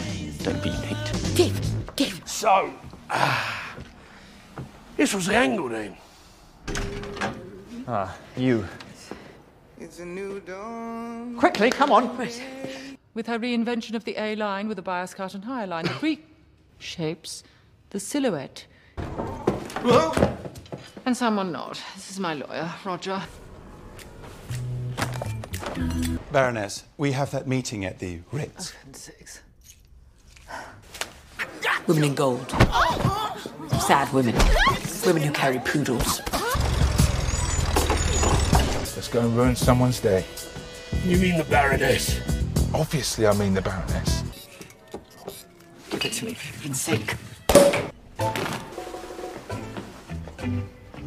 This guy's a bit of a blanket. This.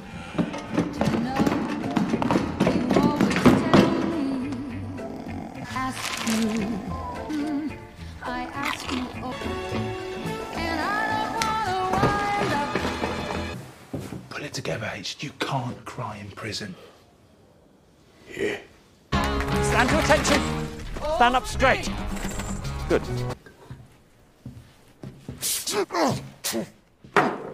She'll be here tonight. Give it to me. Hmm. That's marvelous.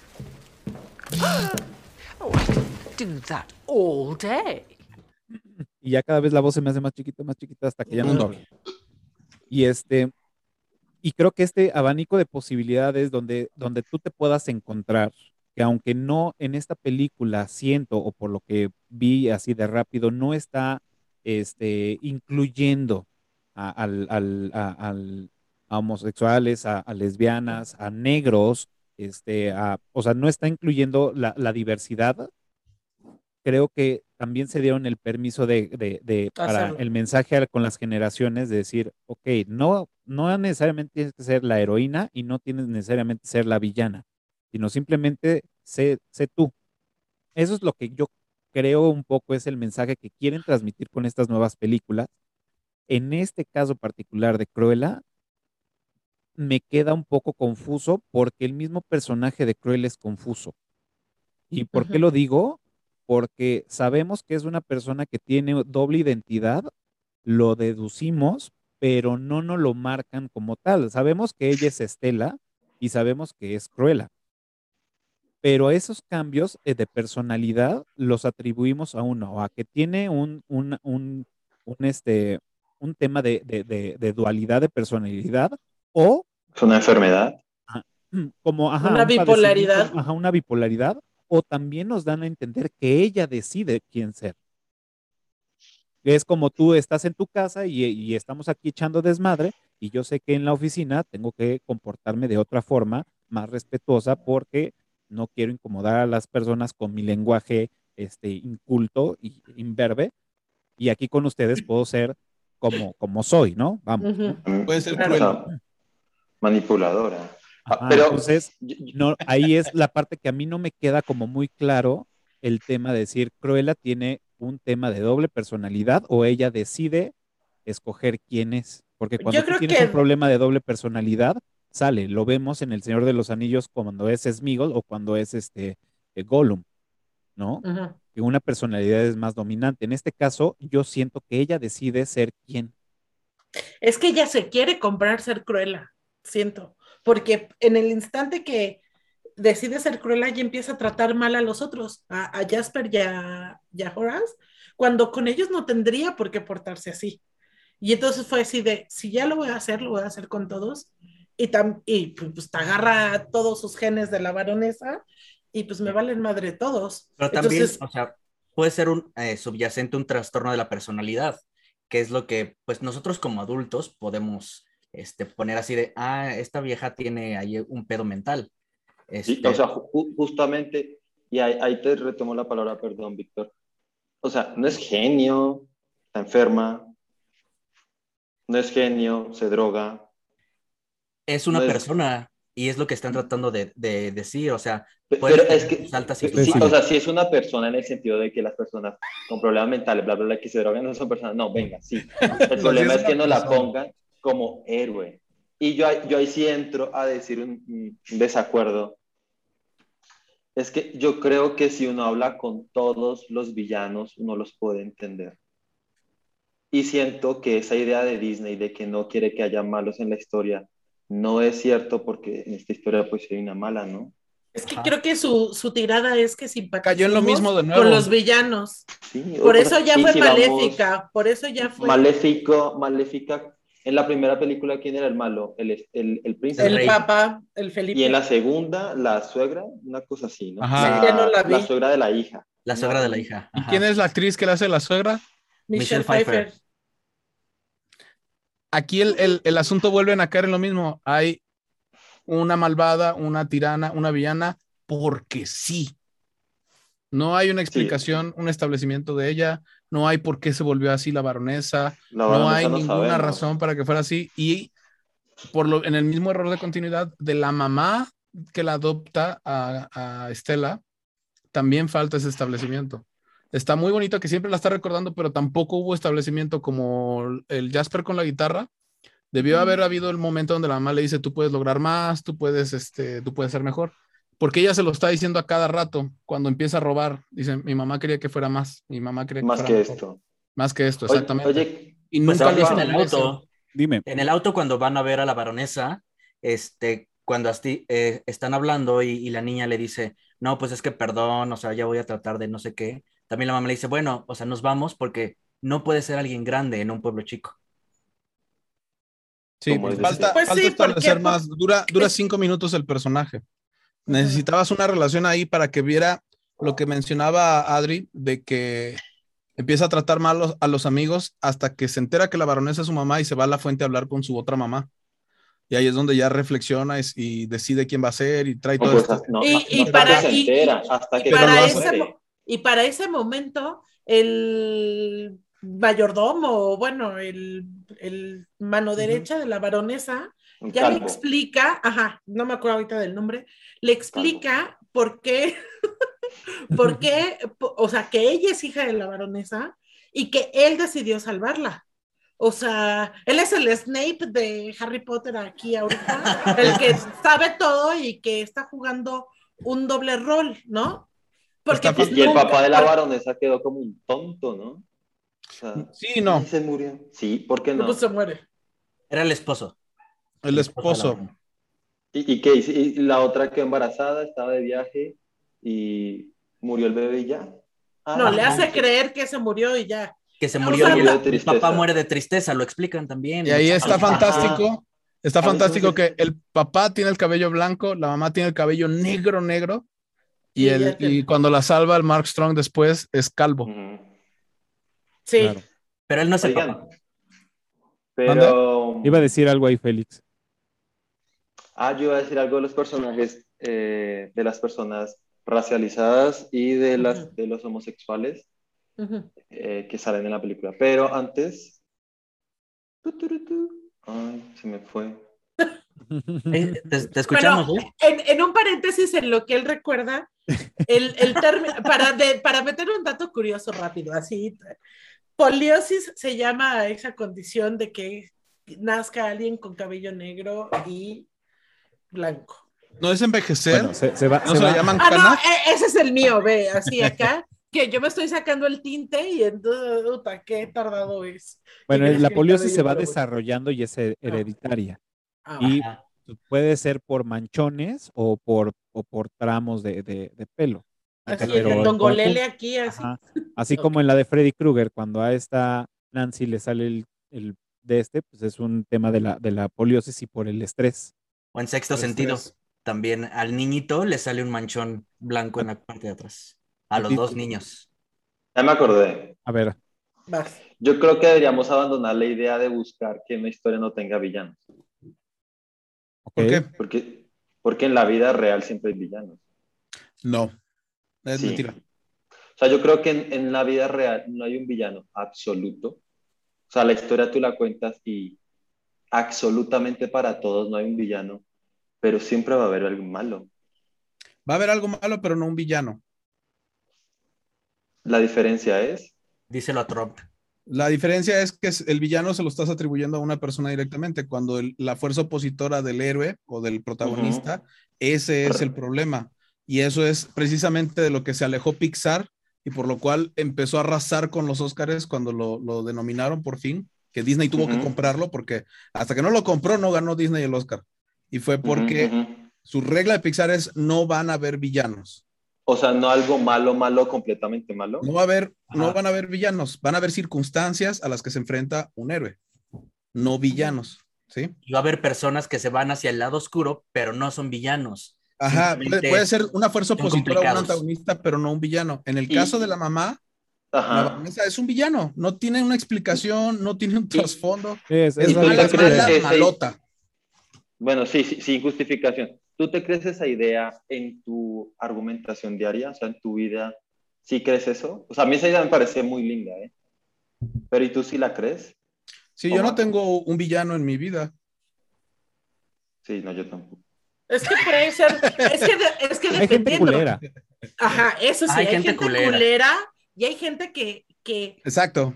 que tiene Sí, sí, pedos sí. Para mí mentales. un villano, para mí un villano es, sí tienes que, sí tienes que cumplir varios requisitos. O sea, sí tienes que ser culero, tienes que ser una persona extremadamente calculadora, inteligente, culta, para poder mover masas, Manipuladora. manipuladora, mover masas y poder generar la acción a la que tú estás, tu objetivo lo estás planeando, ¿no? En este caso, vemos a, a- a- a la baronesa que tenía pues, ciertos dotes para ser, para ser la villana. Entonces, cool. Y tenía el Pero ¿y por- dinero para lograrlo. Pero ¿y por qué, por qué estas películas como que, como que potencializan o engrandecen el dinero, la belleza, la arrogancia, la manipulación? Gustan tanto. Porque es el día a día. Es lo o que sea, yo lo que, yo lo que creo es por lo que estamos viviendo. Porque a mí, Actualmente o eso, sea, es lo que, eso es lo que atrae. La- Curiosamente, el los tema de la- Simpsons de criticaban. de Exacto. desear. Curiosamente, los Simpsons criticaban eso y lo critican varias veces de Disney y de muchas comercializadoras que te venden el sueño romántico de ir contra el malo cuando los malos son ellos. Sí, o sea, el, el- generalmente el que tiene el poder te dice que hay que ir en contra del poder.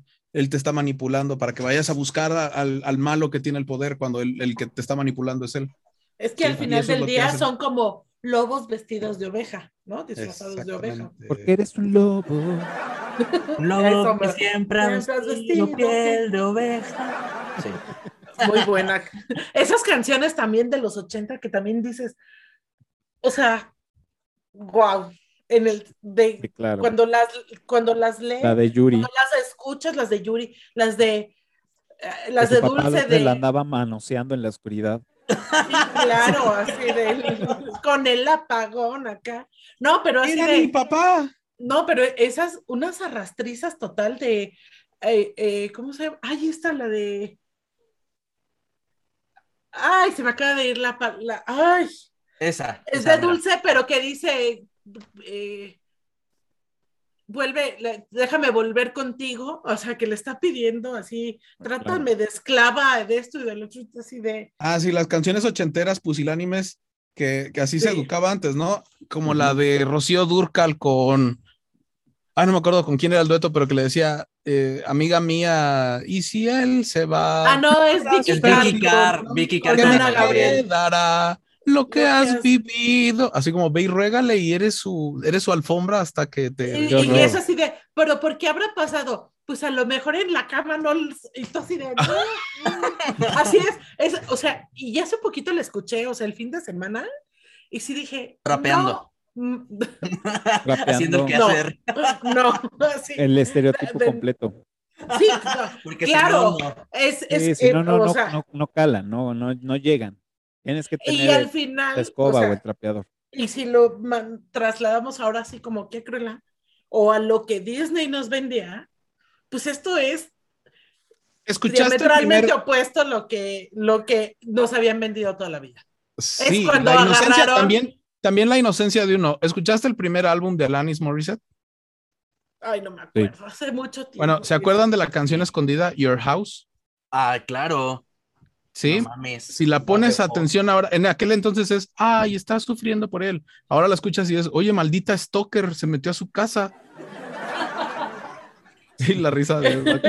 la, la risa de vaca. Sí, ya, que la, ya que la escucho ahora con otros oídos, iba a decir la escucho ahora con otros ojos, es, es el cambio total de la villana. Ella es la que está loca.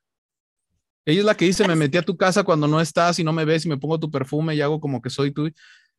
Y se, y se enoja porque ve la foto de él con su novia. Y es que, por ejemplo, nosotros ahorita pues ya somos como contemporáneos, ¿no? No, la verdad no sé cuántos años tengas, Felipe. Creo que ya nos pero- desviamos mucho, ¿no? De, de No, no, no, pero, no, pero ya voy a, pero sí voy a Cruella, es. Ahora a esta edad, nosotros ya la vemos como un poco más crítico de que esto no me hace sentido, esto no funciona, qué cosas meto con calzador, ¿no? Qué cosas es así puro marketing y todo. Entonces, ahorita, ¿qué podríamos rescatar de toda la historia, sabiendo que va a haber una, pre- una secuela que va a ser Cruella 2? Precuela. Y a- pre- no, bueno, la Cruella 2, ¿no? Va a ser- sí va a salir, ¿no, Vicky? Va a ser Cruella 2, pero va a ser la precuela. Sí. De, de los 101 dálmatas, ¿no? O sea, de, esa te refieres. exacto. Entonces, ¿cómo la van a convertir ahora de que ya no es una villana a me voy a chingarla a los perritos o no? A lo mejor, ¿dónde- y a lo mejor es la parte estar? que les decía desde un principio, es en el tema de evolución que estamos que está sucediendo en la industria y en todos lados es ahora La, la, la nueva historia de Cruella es una morra que es exitosa en el pedo de la moda, que le maman los perros dálmata y que eso Y se ahora va a basar quiere. sus diseños con este sintéticos. Anda. Ujú. Ok. O sea, Ay, yo no sé si han visto ustedes sé. que, bueno, se los voy- te lo voy a mandar, Cafa, para que lo pongas en el, bueno, cuando ya edites. Hay una versión de Disney del Cell Block Tango de, de Chicago, que es de Disney, y se supone que sale Cruella de Vil porque está encarcelada, y se supone que mata a Jasper y a Horace porque ella le pide manchas, ¿no? Les pide telas con manchas de perritos y esos güeyes le traían lunares, ¿no? Y entonces ella los amenaza, me vuelven a traer lunares y los mato, ¿no? Y ella dice, me traen lunares, me traen lunares, no mames, les pedí manchas y ya sale. En, ese, en esa parodia de Disney a Chicago, a la película ahora Chicago, es Cruella, que es la primera que sale, Úrsula, este, Scar, ok. no me acuerdo quién más, pero deben de ser seis, pero se supone que son los villanos del Capitán Garfio. Lo, lo voy a buscar y te lo mando. Va. Pero, pero sí es así, ¿por qué justifica que mata a Horace y a Jasper? Es así de, ay, en qué momento ah, esta me la vuelven toda deschavetada, de veras, así. Pero bueno. Pues bueno, va a ser un misterio ahora para, para la segunda parte. Es. Pues, o sea, yo no, yo no encuentro como un, ah, se va a tratar de esto, pero como se queda la película, es, yo creo que sí va a ser ahí un tema más hacia construir un nuevo personaje de Cruella de Vil, a seguir con la línea de una Cruella que necesita dálmatas para matarlos y hacerse un abrigo. Y Yo creo que va a entonces por eso justifica que se lo regala a Anita. Yo creo que y va a ser como la, este- la formación de su imperio, este, siguiendo también un poquito la línea de, de 101 Dálmatas. En las de Glenn Close, el- la empresa que tiene Cruella es este, House of the Bill, Mm, como House of Baroness, y también es dueña de una, este, de una empresa de modas y todo eso. Entonces yo creo que pues, puede ir por ahí, porque no creo que la vuelvan villana, villana. Porque Porque- tengo una Pero- gemela pero yo malvada. solo Ahora, espero, van- yo solo espero que no la, que no la mega caguen como Maléfica 2. Ahora, van, probablemente también va a seguir la, la historia con estos perros porque este, mencionan en los cortes finales donde se refiere a ella, a, una, a uno de los tres perros, con un nombre y le dice, estás más gordito. Pero ese, Ah, Genghis. pero ese Gengis es hembra Y supuestamente nos da a entender que está, está cargada y va a tener perritos. Es que Entonces, ahorita lo probablemente- que... perritos que al final le da a, a, Es que a Roger esos- y a Anita. Exacto, los perros que le da Roger y Anita son los que en el 101 Dálmatas, son- Se o sea, tiene el nombre, son Priscila y no recuerdo el nombre del otro, son los mismos. Perdita. Perdi- perdita, Perdita, y Pongo. Y Ajá. Pongo. Esos son, Ah. son los mismos y en la, en la, en la, cuando los, cuando llegan y reciben a los perros tienen esos nombres. Porque ya se los da con nombres. Ajá. Son los perros que ellos, con los que ellos se conocen. Y son los hijos de ahí, Genghis. ahí yo ya la cagué porque no vi los créditos finales y entonces más bien de lo que leí para esto y, y Ujú. escuché en algunos blogs, me armé yo creo que mi historia, y entonces más bien... cagando. tienes que ver toda la película Sí, con la ya sé. música Hasta y después los créditos finales. Oye, Cafa. Me, fa- me falló eso, los créditos finales. ¿Qué pasó, Omar? Eh, no, no me acuerdo en qué acaba 101 Dálmatas. ¿Qué pasa con Cruella? Se muere Se muere. ¿Se cae de un precipicio? con el coche. Se mata Ya en su no, coche. ya, ya no le voy a poner reanudar. No. Ale, Ale- Ale me, me está gritando que no. Va, ¿Cómo va a volver a fingir su muerte, ¿no? Ah, no es cierto. Se estrella en el coche nada más, pero no se muere. Chocan. yo, creo que a lo, yo creo que a lo Dice Ale mejor, que chocan y ahí se queda. Ahí a se lo queda. mejor para la segunda, para la que sigue después de esta con Emma Stone y todo, podría ser que tiene a los perritos, pero nada más para emular la tela y no matarlos y no hacer la villana villana. Yo había escuchado que iba a tratar de ser. que la baronesa escapaba y se vengaba de Cruella. Y a lo mejor lo que hace es usurpar el nombre de Cruella y empezar a hacer cosas a nombre de Cruella. Digo, tiene que salir de la cárcel. Sí, o Pues sea, porque salir de se quiere cárcel. vengar. de por sí había escuchado eso, ¿no? Que, que regresan las dos y pues obviamente, ¿por qué va a estar la, la Thompson si no va a hacer algo? Es ¿no? que va a ser así de. Aquí nada más hay cabida para una, Sí, pero estos Pero son bueno. rumores, nada más. ¿no? Así. Son rumores. son Bueno, rumores. hablando de cosas que a mí no me gustaron, A ver. conforme fue avanzando la película. O Bueno, sea, las o veces sea, que ¿Has le dicho solamente cosas positivas hasta ahora? Exacto. No, Ahora sí sí, voy a sacarlo feo. Ahora sí voy a sacarlo feo. Las actuaciones de las dos me gustan mucho, mucho más la de Emma Thompson que la de Emma Stone. No estoy diciendo que no hayan sido mala la de Emma Stone, pero me cuesta mucho trabajo su acento. No que no sea inglesa ni nada por el estilo, pero llegó por aturdirme en algún punto, de tantas veces que la estuve viendo. A mí. Probablemente, por eso. O que también fuera tan, ah, que te cayera mal. No sé si era como la intención en esa evolución del personaje durante la película, pero así se me hacía como como fingido. persona, a mí ella como, o sea, si yo conociera a una persona así tal cual como ella, me cagaría. Como Emma Stone. No, como, el personaje como de Estela. Estela me cagaría. O sea, o sea, tratas mal a la gente. Ajá. eh, Pues es como Jasper y Horas le dicen, güey, o sea, ni siquiera dan las gracias de que... y esos, güey- ese güey, pues eso- ese par de güeyes, la neta, güeyes, por no ponerle un alto y decir, güey, te vas a la verga. Ah, Pues Hasta dicen, hacen cuando están en la cárcel, hubiera- ¿no? Lo, lo hubiéramos dejado en el... En Sí, la, sí Sí en ocurre, la- ¿no? Cuando, cuando terminan en la cárcel. Pero, pero, pues, nada más porque les habló bonito y les hizo ojitos, pues ya dijeron, bueno, está bien. Fue porque les contó un chisme. ¿Quién no se rinde ante un chisme realmente, Cafa? Ajá, claro. así Bueno, de, pero ¿qué si eres creen, más astuto, muchachos? escuchas el chisme y ya después dices, no. Pero ya Ahora- escuchaste el chisme. Ya te Ahora- enteraste, pero lo sabes todo. Ahí, ahí, hay, ahí hay otra incoherencia que a lo mejor faltó establecer. Sí.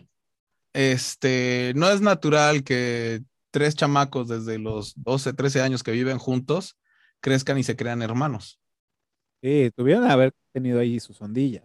Yo Ajá, era siento para que, que Jasper La, está... la- la- la Cruella va ya estuviera embarazada, el Horace odia al, al Porque Jasper. aparte no porque- tenían educación sexual. Ajá, exactamente, no tenían educación. Es la Cruella está embarazada, el Jasper se la anda tronchando y el Horace le tiene muchísima envidia al Jasper y cada vez va porque está creciendo la tensión. ¿no? Y eso, y eso diciendo o pensando en que como no tienen ningún tipo de educación, simplemente es todos contra todos y ya. Y entonces sí sería Y más además, normal. como son los 70 y es la onda hippie. Exactamente, son los y 70, demás, es todos pues, contra todos. Creo que han Sí, visto porque muchas no creo que telenovelas Loras- mexicanas, ¿eh? ¿Cómo? Han visto muchas telenovelas mexicanas, muchachos. Hay que Sí, ¿no? liberarse Porque ahí de pasa ese- de todo. Ah, sí. Han visto muchas telenovelas de Talía, güey. No, ya, basta. Ale, Ale, Ale, Ale, Ale re- re- reforzó el tema de las incoherencias y era del- de, lo que decíamos de por qué Orange subía tan rápido la cuerda, Ajá. Ah, sí, claro. Porque aparte, entre Sí. muchas más. y, y le creían todo a María Estela. Eh, yo siento, yo siento que, que Félix tiene ahí algo atorado que, que, que nos Sí, quiere pero no decir. está sonriendo así de. Pues así nada, de- está sonriendo. Ay, de- Ay, estos ay, que- ahorita, los voy a, sol- ahorita lo voy a soltar aquí. Ahorita lo voy a No, soltar. no, no, no. No, no, no.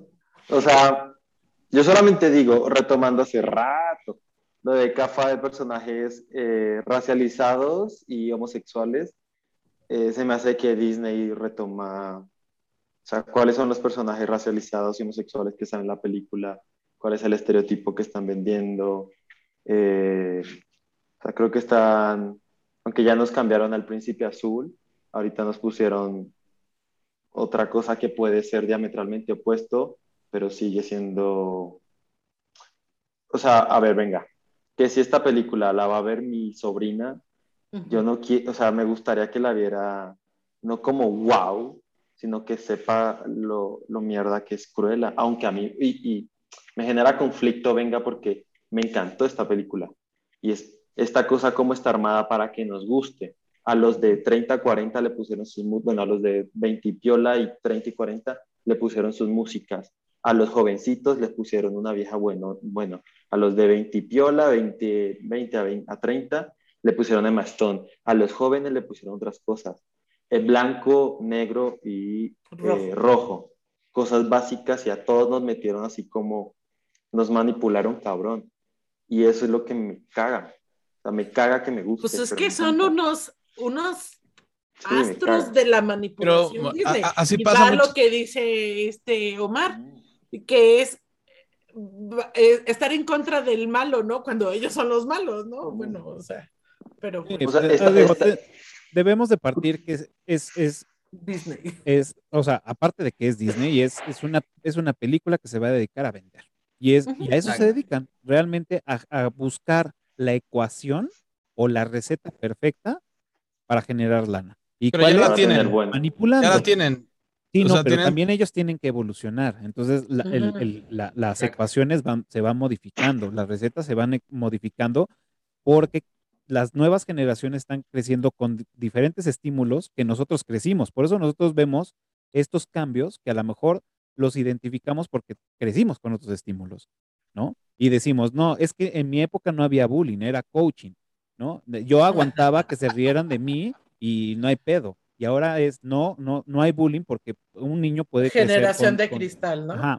O, entonces son diferentes estímulos razón. y diferentes cosas que van generando y que en este caso, la- hablando directamente de Disney, los tiene en su lista de, Ujú. de- ¿Cuál es de- la que de- sigue? para decir, ah, ok, esta película debe tener esto, esto, esto, esto y esto para que jale. ¿Y a quién va dirigido? Y lo dijiste perfecto, Félix. Les meto música viejita para la banda que les gusta y Ujú. atacar la nostalgia. Les meto actrices este, súper guapas y todo para la banda que es de, de- de- mediana edad y les pongo algo atractivo como perritos, una historia, una aventura, un algo así para las nuevas generaciones. Música, colores, colores, colores para distraernos y decirlo visualmente es chingona.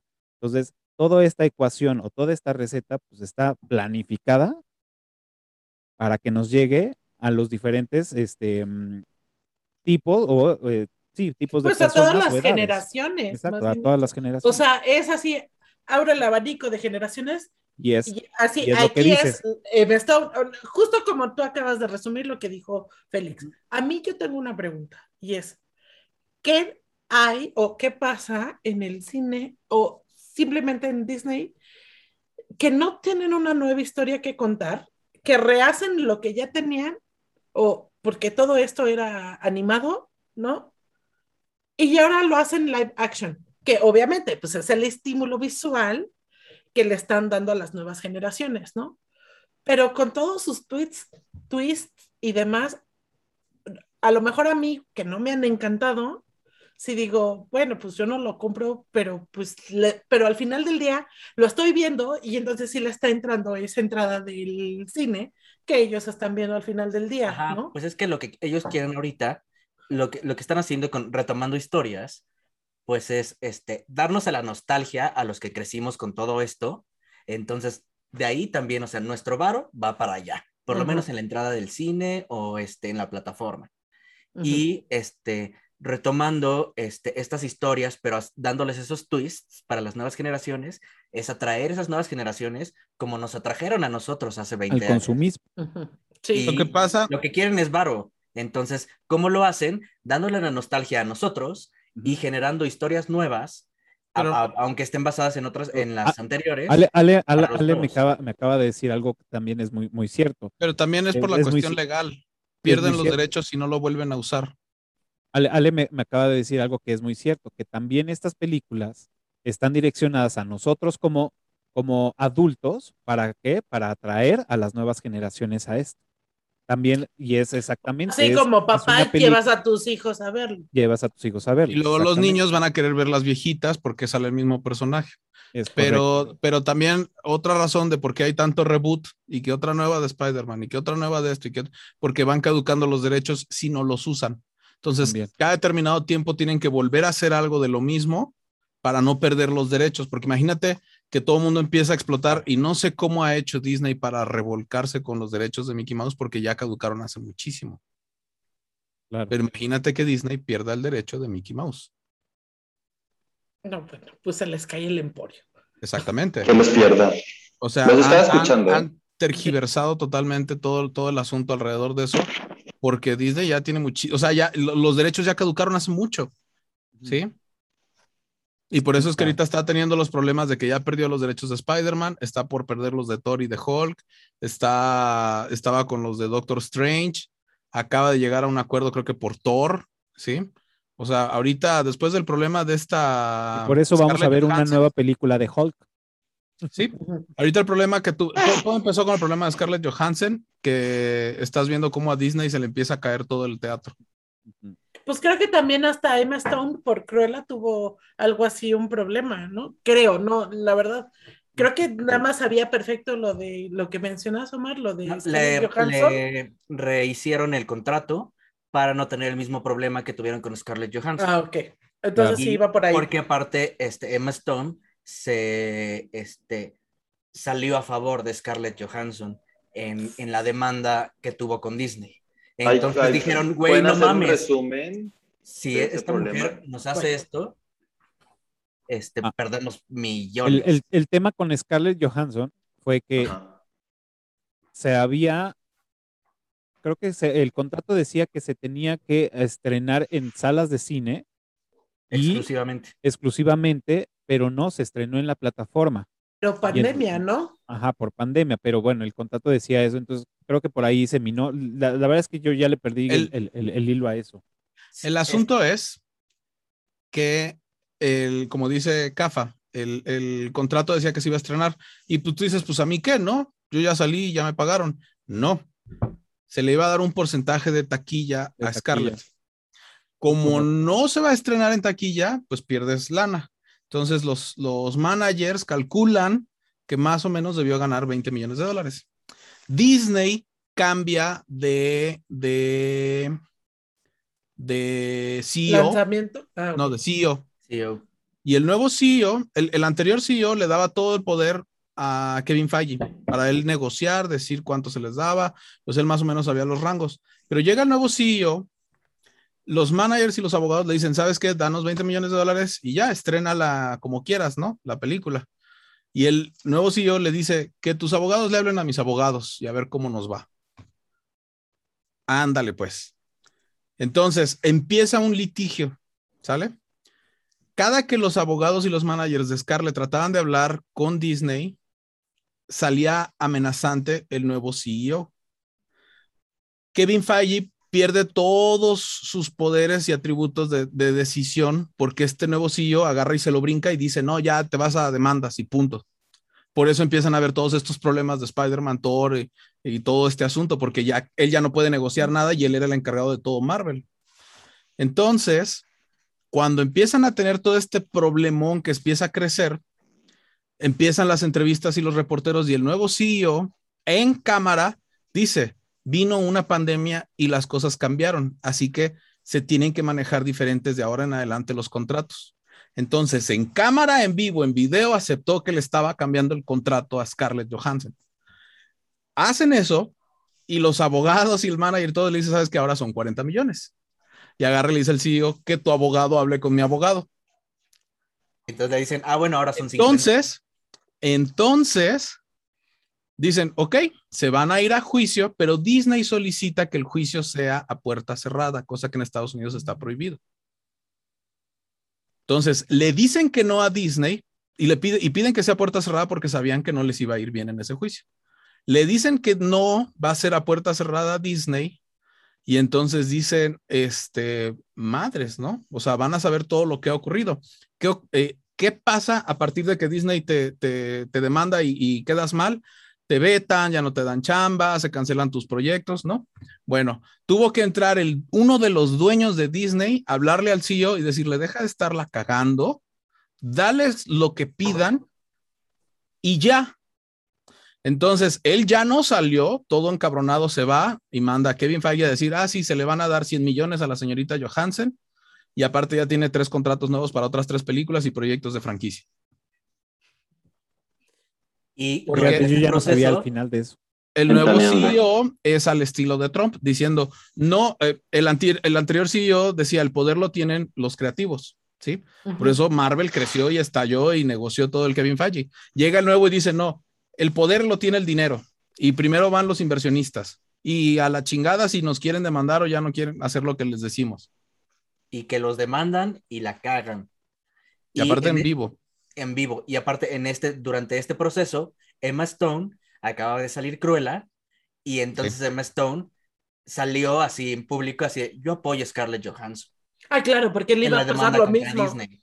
Porque es- ella está en lo correcto y se hizo esto y esto y no, no, no- los contratos no los este, respetaron, bla, bla, bla. Y entonces pues se les vino el mundo encima. Entonces arreglaron con Scarlett Johansson porque estaba pidiendo al final 50 millones y creo que le dieron más. Este, y ya le dieron más contratos y todo. Y a Emma Stone le rehicieron el contrato para también darle más dinero, porque también Emma Stone este, tenía este, el mismo contrato que Scarlett Ajá, Johansson. Era, era el estreno en taquilla, en, en cines. Porque en- además en Emma Stone streaming. era, bueno, eh, fue eh, productora ejecutiva de, de Junto Cruella, con Glenn Close también. junto con Glenn, Glenn Close. Y entonces dijeron, a ver, papito, no mames. Así de, no, mi ciela, esto no está, pasa, esto no está funcionando. A mí me das mi varo porque quedamos en algo. Y entonces, pues ya, este, con eso también ya este, hicieron contratos nuevos con los actores, por ejemplo, de, de Eternals, de Shang-Chi, de las películas que vienen, Ujú. este, para no tener este mismo problema que tuvieron con Scarlett Johansson. ¿Qué tal, eh? El- encima lo tuvo Warner, que por eso Nolan se salió de Warner Brothers. Y Tenet fue su última producción ahí. Mm. Claro, porque sí. Sí, sí, sí. No, no, no, no, no despegó en taquilla por, por hacerlo en streaming. Ujú. Ok, pues bueno, Tengo un dato curioso. vengan los últimos para pasar a la trivia. Este, el, el asistente de la baronesa, Jeffrey. Está basado en Yves Saint Laurent. Logan. Entonces, de cuando Yves Saint Laurent era, tenía así como el mismo papel que, que tiene en la película, pero con Christian Dior. Entonces, él claro. hacía exactamente lo mismo que está haciendo ahorita este Jeffrey en la película, pero Yves Saint Laurent lo hacía con, eh, con Christian Dior. Y si eh, pones una foto de, de Yves Saint Laurent cuando era joven y trabajaba en Christian Dior, Sí, es igualito, Idéntico. igualito. Así, no mames. Yo, yo tengo un dato también, que son todas las gafas que se utilizaron para la película. Están hechas por Tom Davis, que la verdad yo no sé quién es, a lo mejor Paquita sí sabe quién es, pero se las robaron.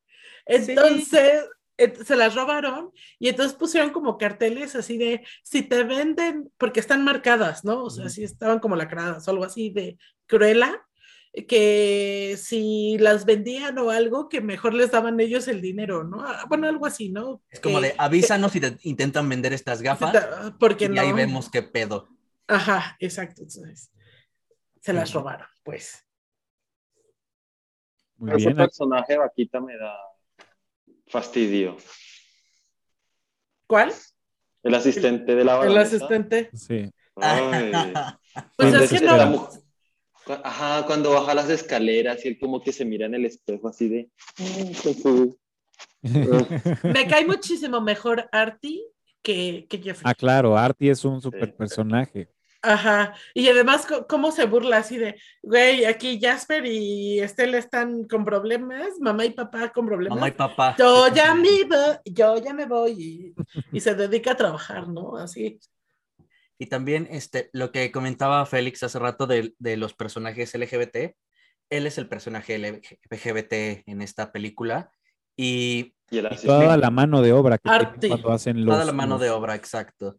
Y me, me gusta esa conversación de un minuto que tienen cuando se conocen y él, él le dice, bueno, ella le dice así de, bueno, ¿y este look cómo, este, cómo te va en la calle, güey? Porque pues, son los setentas y tú eres así, tú eres Ujú. otro tipo de persona. Y él le dice, sí, o sea, insultos, este, apedreo, este, abusos, etcétera, pero nunca me han dicho que soy común. Entonces, eso sería el mayor insulto. Y entonces eso también está padre en lo que comentaba Félix hace rato de la visión para la comunidad, Ujú. eh, donde eh, ser libre y ser tú es, es más importante. O sea, que sí vas a tener varias este, cosas porque la sociedad no está lista, a pesar de que estamos en el 2021, Ujú. Ujú. pero eh, ser tú y pelear por quién eres, eso es lo importante. Entonces ese también, aunque fue un mensaje de un minuto, Es un mensaje fuerte para las nuevas generaciones. De hecho, la, la, la, frase está increíble. No hay peor insulto que te diga normal. Normal. Exacto. Que casi, casi, si lo pones en las mismas fechas, es como en Bohemian Rhapsody, cuando este Freddie Mercury empieza como a exteriorizar o a, a, aceptarse a sí mismo, ¿no? I want to be free, ¿no? Exacto. Toda esa parte. Y si lo ves en el contexto de tiempo, es la misma época. Claro, con David Bowie también. Cuando él estaba este, saliendo como un personaje de glam rock. El camaleón. El camaleón con una, eh, no solo personalidad, sino este, con una imagen este, andrógina que rompía los estereotipos. También Grace Jones, eh, todas las trabas que, eh, que, tuvo por ser una modelo, no solo ser una modelo negra, sino por ser andrógina, por tener ese lado masculino fuera del concepto social aceptado. Y eso todo es de la época 70s, 80s. Y es que, por ejemplo, al final, pues qué bueno que está ambientada en los 70, no podría ser de otra forma, porque, y, y retomando a la música a la que ponen, es mucho punk y que es, va a ser, yo voy a salir y yo no me voy a dejar, que esa es así como la parte en la que explotan a, la, a, a Estela, empezando con Cruella, así, y que, o sea, y qué sutil, bueno, no sutil porque es así, de una forma o de otra, one way or another, yo aquí voy a salir campeona, ¿no? A mí, a mí me hubiera gustado, a mí me hubiera gustado que fuera ambientada en épocas más recientes. No sé, unos noventas, unos dos mil, me hubiera gustado. A, a, ver, o sea, me da curiosidad cómo ¿Cómo lo hubieran hecho? Ahora, si hubiera metido en más problemas, sí, por la tecnología que ya tiene cualquier persona en el momento, ¿no?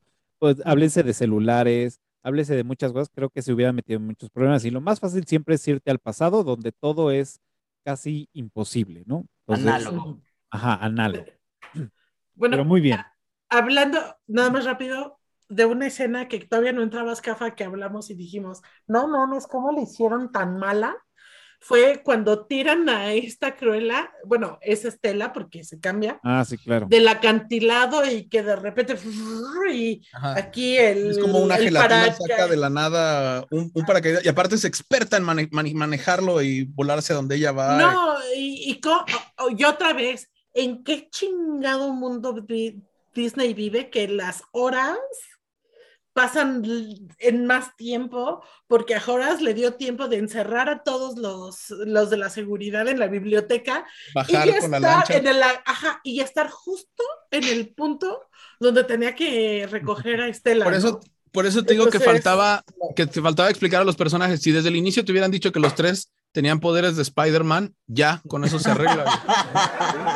sí. Con eso ella puede saltar al sótano y salir por la azotea y ese güey estar en la biblioteca del castillo. De entrada, de entrada, en el, en el de río. entrada nadie se cae de un barandal cuando el barandal te, te, queda arriba de la cintura. Ajá. Nadie, nadie se cae. Ah, y, y nada o sea, más le sopló la baronesa, o sea, ni siquiera. Y también es así de, ¿que la baronesa no está escuchando el cuchicheo de la gente que salió? No, por el mar. O sea, no mames. El mar no la dejaba escuchar. Ya no, está sorda de usar ese silbato. La brisa. Ah, bueno, claro, sí, ya, te, te, doy toda la razón. Hombre. Y otra, otra cosa que, que, me decía Ale mientras la estábamos viendo, Ajá. y era así de, güey, ¿quién paga las cuentas? O sea, es, se, de, se, se dedica a reclutar a, a Artie para hacer los vestidos y hacer toda esta revolución, mano de obra barata o gratuita ahí, todos Ajá. maquilando vestidos, nadie, o sea, ¿de dónde sacan el dinero para los equipos, el audio, las luces. Bueno, simple y sencillamente Cafa. donde viven tienen hasta elevador. No, sí, pero funciona. fíjate, fíjate, es justo lo que acaba de decir Cafa, hasta pareciera que la misma Thompson se burla de eso porque cuando van y encierran toda la colección de vestidos, lo dice. Claro que se los quiere robar porque jamás podría tener dinero para hacer algo para competir. Cafa yo creo que eh, es o sea, durante cada uno de sus... Te escuchas un poco ahí como... Ahora. A ya, ver, perfecto. Ya. Yo creo que durante cada uno de sus intervenciones o apariciones tenía que robar. O sea, Cruella tiene que ser ladrona. Sí. No hay forma. Y también la periodista eh, tiene que recibir su lana de ahí. O sea, Bueno, Sí, ya es que la manipula, la manipula Exacto. diciéndole que, a ver, tu Tú tienes la pinche exclusiva, periodiquito, tu pinche periodiquito, así vamos a ponerlo bomba con Tattletale. esto, ¿no? Aquí. pero así. yo no creo que ellos funcionen a punta de palabritas. Yo, yo creo Pero- que Félix tiene razón. Tenía comprados ahí a, la- a los Todo. reporteros, Sí, claro. tenía comprados a los a, la, a toda la, la- el gremio de los basureros, tenía Ajá. comprado a toda la calle de los diseñadores de ahí. No, Anita no, porque a Anita le cagaba a la baronesa. Se la caga, le cagaba. Y Con eso le llegó así de, o sea, vas a escribir de mí, y no de esa vieja que ya sé que te caga, güey. Entonces, si, si la vamos a destruir, échame la mano. Entonces, a Anita no le tuvo que pagar. Nada más Claro le que dice, ¿tú sí. qué tanto qué iba a hacer y dónde, Claro qué que le iba a hacer y pagaba. dónde iba a estar. Claro que le pagaba. Pues es que esto No, era, le eh, esto, esto ¿De era, dónde crees que sacaba camiones y camiones de basura? Ajá. Te lo robaba, solo fue un camión de basura. es que parecía como los Spider-Man, no. era como Peter Parker con, con el jefe así de, necesito fotos de Spider-Man, güey. O sea, era todo ahí mismo, güey, así. No, para, para mí es muy obvio que, que robaba, tiene que robar. Eso Sí, sí, Por ejemplo, Pues es que los que- otros seguían haciendo cosas para robar y tener ¿Y, y dinero. por qué no aceptamos que Anita también recibía su tajada? O sea, Ah, Eh, yo creo que sí, le, le daban chayote a ella. claro. Anita recibió Uh, fama, porque ella era la que tenía las exclusivas de dónde y cuándo Cruella iba a estar. Creo que Era Ella es era la que muy- tomaba las primeras, ella era la que tomaba las primeras fotos, ella Sí, era la yo que tenía que- las exclusivas. Y Ale, Ale, Ale nos quiere compartir con- algo. A Yo, ver, yo creo que. Víctor es muy inocente y de verdad creía que, que Anita lo hacía por su fama y que los tres personajes eran vírgenes. ¿Qué va a decir Ale? Chequen que su conversación me sacó del cuarto para venirles a decir lo siguiente. Claro que robaba, pero no hay ladrón que, que pueda robar tanto para pagar a todo ese equipo, a todas esas telas, las cajas, quién las fabricó, cómo le, cómo le hicieron, o sea, las pelucas para todos. Las Amigos, modelos. Calvo. de, o sea, si tenían el dinero para hacer eso, pues ya puedes poner tu propia empresa. A mí, No, las- o sea, robaste para tener un eh, emporio tan grande como el de la baronesa. Seas mamón, ¿quién se las Las cree? cajas y las pelucas las mandaron desde la empresa de la baronesa. Las modelos, déjate, ¿quién- No. quién- ¿cómo pagaron las modelos? Ellos lo hacían en la casa del En la casa del, mayordomo. del mayordomo. Ajá, Entonces, pero Porque hasta está la escena que no la baronesa y no se lo robaron a la baronesa. Porque el control de inventarios de la baronesa es ser muy cabrón, amigos. Pero es que la baronesa era medio, medio tontita para controlar las cosas. O sea, No controlaba a los abogados, no controlaba la plata, no controló al evidentemente calvo. robaba, eso ya se quedó claro al principio de la película, pero robaron tanto para tener un emporio así, seas mamón, mejor ya. Dedíquense a otra cosa, pa- o sea, paguen mejores sueldos y váyanse de vacaciones. enorme, bravo. te, te alcanza Claro. para un chingo de cosas porque estás pagando un chingo, o sea, las luces en el, en, en el, en la plaza, el este, la, la moto de dónde salió, las personas de qué comen, de, o sea, el montaje, no hombre, no, eh, o sea, es un montaje millonario, Es millonario. que pues al final es ficción, gracias a Dios. Porque, Porque no imagínate aparte cuánto les salió pagar los derechos de las canciones que usan la plaza. El montaje de eso. ¿quién, o Que sea, todavía ¿quién le no la habían- Oye, necesito estas luces, necesito a tal hora, pero no hagan ruido porque hay un evento aquí, pero entonces, ay, no sean mamón, no, no, no hay dinero que alcance, no hay dinero que alcance, es No hay, ilusorio di- eso. no hay- no hay dinero que alcance, ni día que alcance para hacer todo el desmadre que hacían. Lo hacían este, por eh, el amor al, al anarquismo. No, los que le ayudaban. comen, Pinche no, Vicky, no. güey, no mames. Bueno, O ya sea, me voy, fue un, Sí, fue un ¿no? gusto, y- Todos comían anarquía. Era la época punk, donde No. había que ser anarquistas y contra el poder. Entonces, ¿qué vamos a hacer contra el poder? Trabajar duro. Oye, Ale, ¿tú La también crees que, que- que eran vírgenes los tres personajes? Cero, cero, se dieron entre todos contra todo. ¿Ven? Se los dije. Ajá. Nadie dijo que no. O sea, todos se dieron contra todos. Y ah, para mí, y mi personaje favorito siempre va a ser Wink. O sea, Ay, sí, mi vida, o sea, lo amo con todo mi corazón. Este, pero seas mamón. Además, ¿saben qué? Me choca que nunca hizo una disculpa correcta, nada más. Bueno, pues sí, está bien, sorry. Pero es mi mamá. Ah, y para justificar todo, es, venía en mi sangre. Además en es- mi sangre. Es que me van a seguir casando, lo tenemos que resolver. ¿Tenemos, mi reina? ¿Tenemos? Te van a casar a ti, a mí, yo, yo ya, yo ya estoy libre. Pues yo estaba en la cárcel por tu culpa. Yo ya estoy libre, es más, ella piensa que sigo en la cárcel. Adiós, vete a la verga. Bueno, bye. Bye. Gracias, Ale. Ah, de hecho, ahorita que estaba diciendo Ale de Wink, este, de hecho, esta Jenny Vivan, la, este, la de la diseñadora de vestuario, de todos los, de todos los cientos de vestuarios que hizo para la película, dijo que su favorito fue el de la rata para el perro. Ay, sí. que está buenísimo, es buenísimo ese. Y bueno, obviamente los perros están hechos por CGI y los dálmata. No, me, me permites terminar de hablar. Ah, ok. Vaca. Cuando eran escenas de que no estaban en peligro, sí eran los perritos reales. Y No. el body, el body es un perro callejero que rescataron. Ok. Y sí, Body se llama en la película y Sí. en la vida real es Bobby. Lo rescataron, le hicieron el casting, casting de perros, pero bueno, seguramente. Y, Siempre tiene que y- haber y casting de quedó, perros. y quedó. Sí necesitan Sí. hacer casting de perros. Claro, imagínate. Tienen que estar bien entrenados, claro. Pues muy bien, ahora sí, vamos a pasar a la trivia y recuerden los primeros cinco que contesten correctamente en la caja de comentarios de este video, pues bueno, se van a llevar el reconocimiento con bombo y platillo en los siguientes episodios y también se van a hacer ganadores de descuentos para ir al teatro a ver 12 princesas en pugna o Niño Perdido, en Perdido. el Teatro Shola, este Teatro Shola aquí en la Ciudad de México, así que Tarde. si ganan y están en otro lado, pues bueno, se vienen de vacaciones para acá. Eh, Ok, entonces ahora sí, ¿quién empieza con su trivia? Yo, bueno, la película tiene muchas inconsistencias históricas, como lo hemos hablado a lo largo de esta bella velada.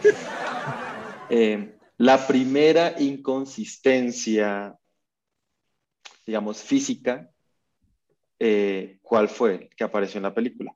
Por ejemplo, una de las que va en la mitad de la película es que el, el gordito no puede subir tan rápido la cuerda, ¿no? Cuando ahí no puede subir tan rápido, es una inconsistencia física.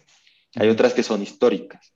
La, la, primer- bueno, la, la primera física que físicamente, por cosas, no puede suceder, ¿cuál fue? Ok. Ok, ok. ¿Quién Ya voy. sigue? Ya. Voy.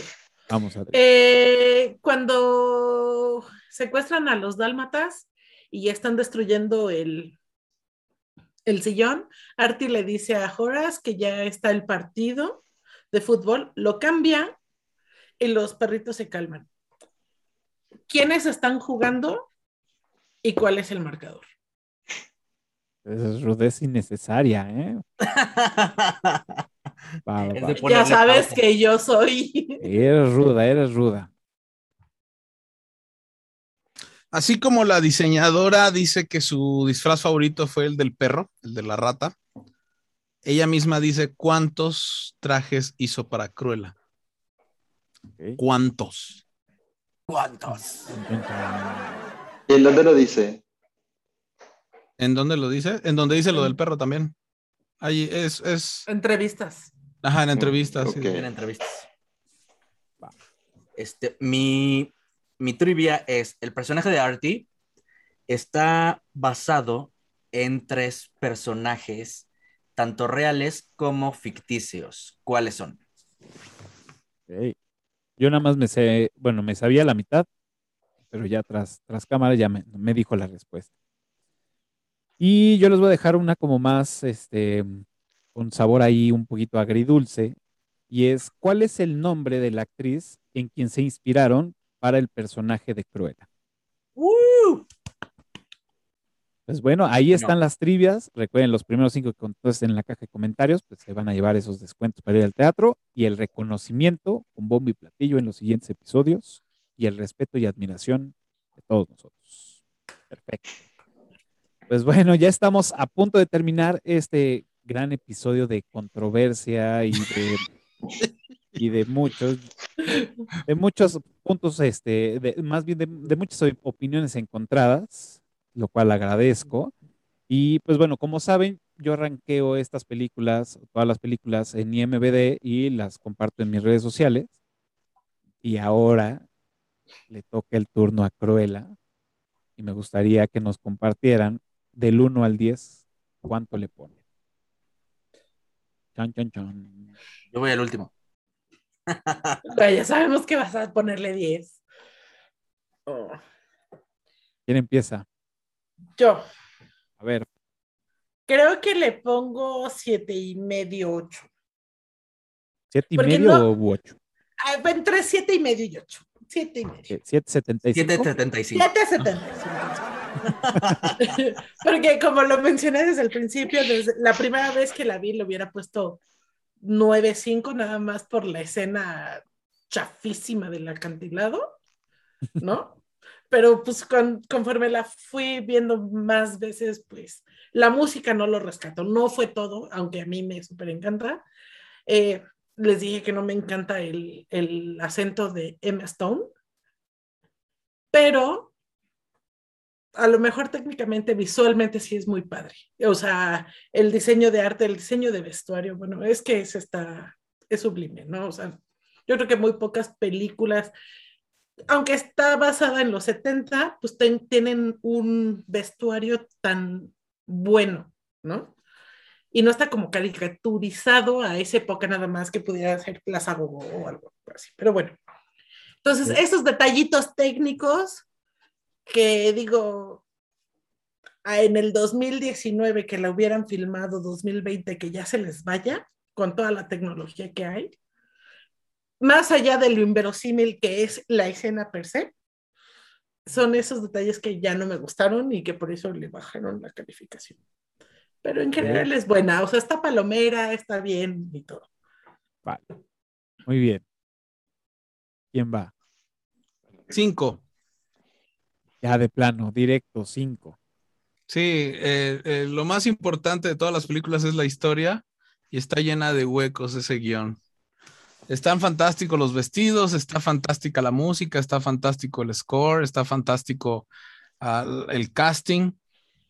Me gustó muchísimo el, el personaje de Mark Strong, a, pe- a pesar de que sale muy poco, el- la personalidad, el- el- su presencia en pantalla es tremendo. Y, pero eh, por, por mucho dinero que le avientes en todo, si la historia no está bien, ya todo lo demás va a estar mal. Ok. Em, yo tengo como tres aspectos. Eh, y acabo de sonar con Omar, con Ari, con Víctor. Socialmente yo le pongo cinco. Más allá de la historia, a mí la responsabilidad social de esta película no me agrada nada. Eh, yo siento que en promedio tiene que estar en siete u ocho. O sea, porque a mucha gente le debió haber gustado. Y ya yo solito, así, ¿no? Sin argumentos, ¿eh? a mí me encantó. O sea, yo la he visto fácilmente y la he escuchado fácilmente 10 veces. Entonces, yo solito sí, pero ya cuando comenzó a analizar los, los personajes, este personaje, eh, esta referencia a Disney, no. no. Y además siento que, digamos, con, concuerdo con Omar en que el vestuario, la fotografía y la música son cosas que se pueden conseguir con plata, ojo acá. O sea, o sea, con mucha plata pongo a una gran diseñadora, un bla, bla, bla, y una gran fotografía. Bueno, chao. Pero hay otras cosas como fundamentales de, de orientación de Disney que ya no, no me agradan. Entonces, digamos, yo le pondría 5, pero yo siento que va por allá en 7. Ok. Bien. Y Vaquita se está retorciendo. Pues todos tomen. Le vas a poner así los cuadros que lo de- deforman los dedos. Pixeleado. Exacto. Este, yo le pongo nueve. porque este, en poquito tiempo se ha vuelto una de mis películas favoritas. Eh, como live action, de toda la historia de live actions que ha tenido Disney últimamente, esta ha sido yo creo que el, el- la única acertada dentro de todas. Y eso que yo amo la historia de la Bella y la Bestia, me, me mama, pero el live action fue una basura. Y Maléfica ni se diga. Pero con Cruella yo creo que sí le dieron al clavo. Este, a diferencia de Omar, a mí no me confundió la historia ni los paneos de cámara. Entonces... no, no es cierto, Omar, pero sí. este, me parece este, una película muy bien hecha. Eh, visualmente es, es una joya. Y de- dentro de las películas que han salido los últimos 20, 30 años, que tienen a la moda como un, un tema central, creo que esta ha sido la mejor que ha salido en los últimos años no solamente porque la, la pudieron hacer en una época específica, que no, no, no fue fácil, este, la época punk de Londres de los 70s, este, no es una época fácil en la moda y, representarla tampoco. Y además representar a diseñadores, este, principalmente eh, ingleses, a diseñadores que fueron este, parteaguas en la moda como Vivian Westwood, que es la reina del punk, este, eh, eh, influencias de McQueen, de Victor and Rodolph, Victor and de Galeano, Dior, todo me pareció increíble. A mí la historia sí me gustó, las actuaciones me parecieron maravillosas. Este, y también tomando en cuenta que pues no es un dramón, o sea, tampoco nos vayamos tan allá para este, calificarla. Es una película para niños.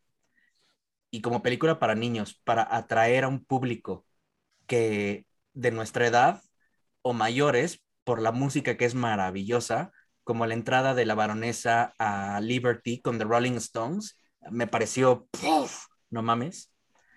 Con todo eso, yo le doy un 9. Ok. Pues yo, fíjese que, que yo, le, yo le pongo su 7. Le pongo 7 por visualmente me gustó. O sea, se lo adjudico por lo visual, por la música y, creo que un poco también por las actuaciones. En cuanto al guion, a la historia, los huecos, la inconsistencia, todo eso, pues bueno, sí, sí le baja muchos puntos, pero yo el día que decidí verla fue, ok, la voy a ver porque quiero entretenerme, quiero ver algo que no quiera, necesite ponerle mayor atención, que se la tuve que poner para este episodio, pero yo creo que el, el- el básico cumplió con lo que yo esperaba y por eso estoy fuera. Y por eso le doy su 7.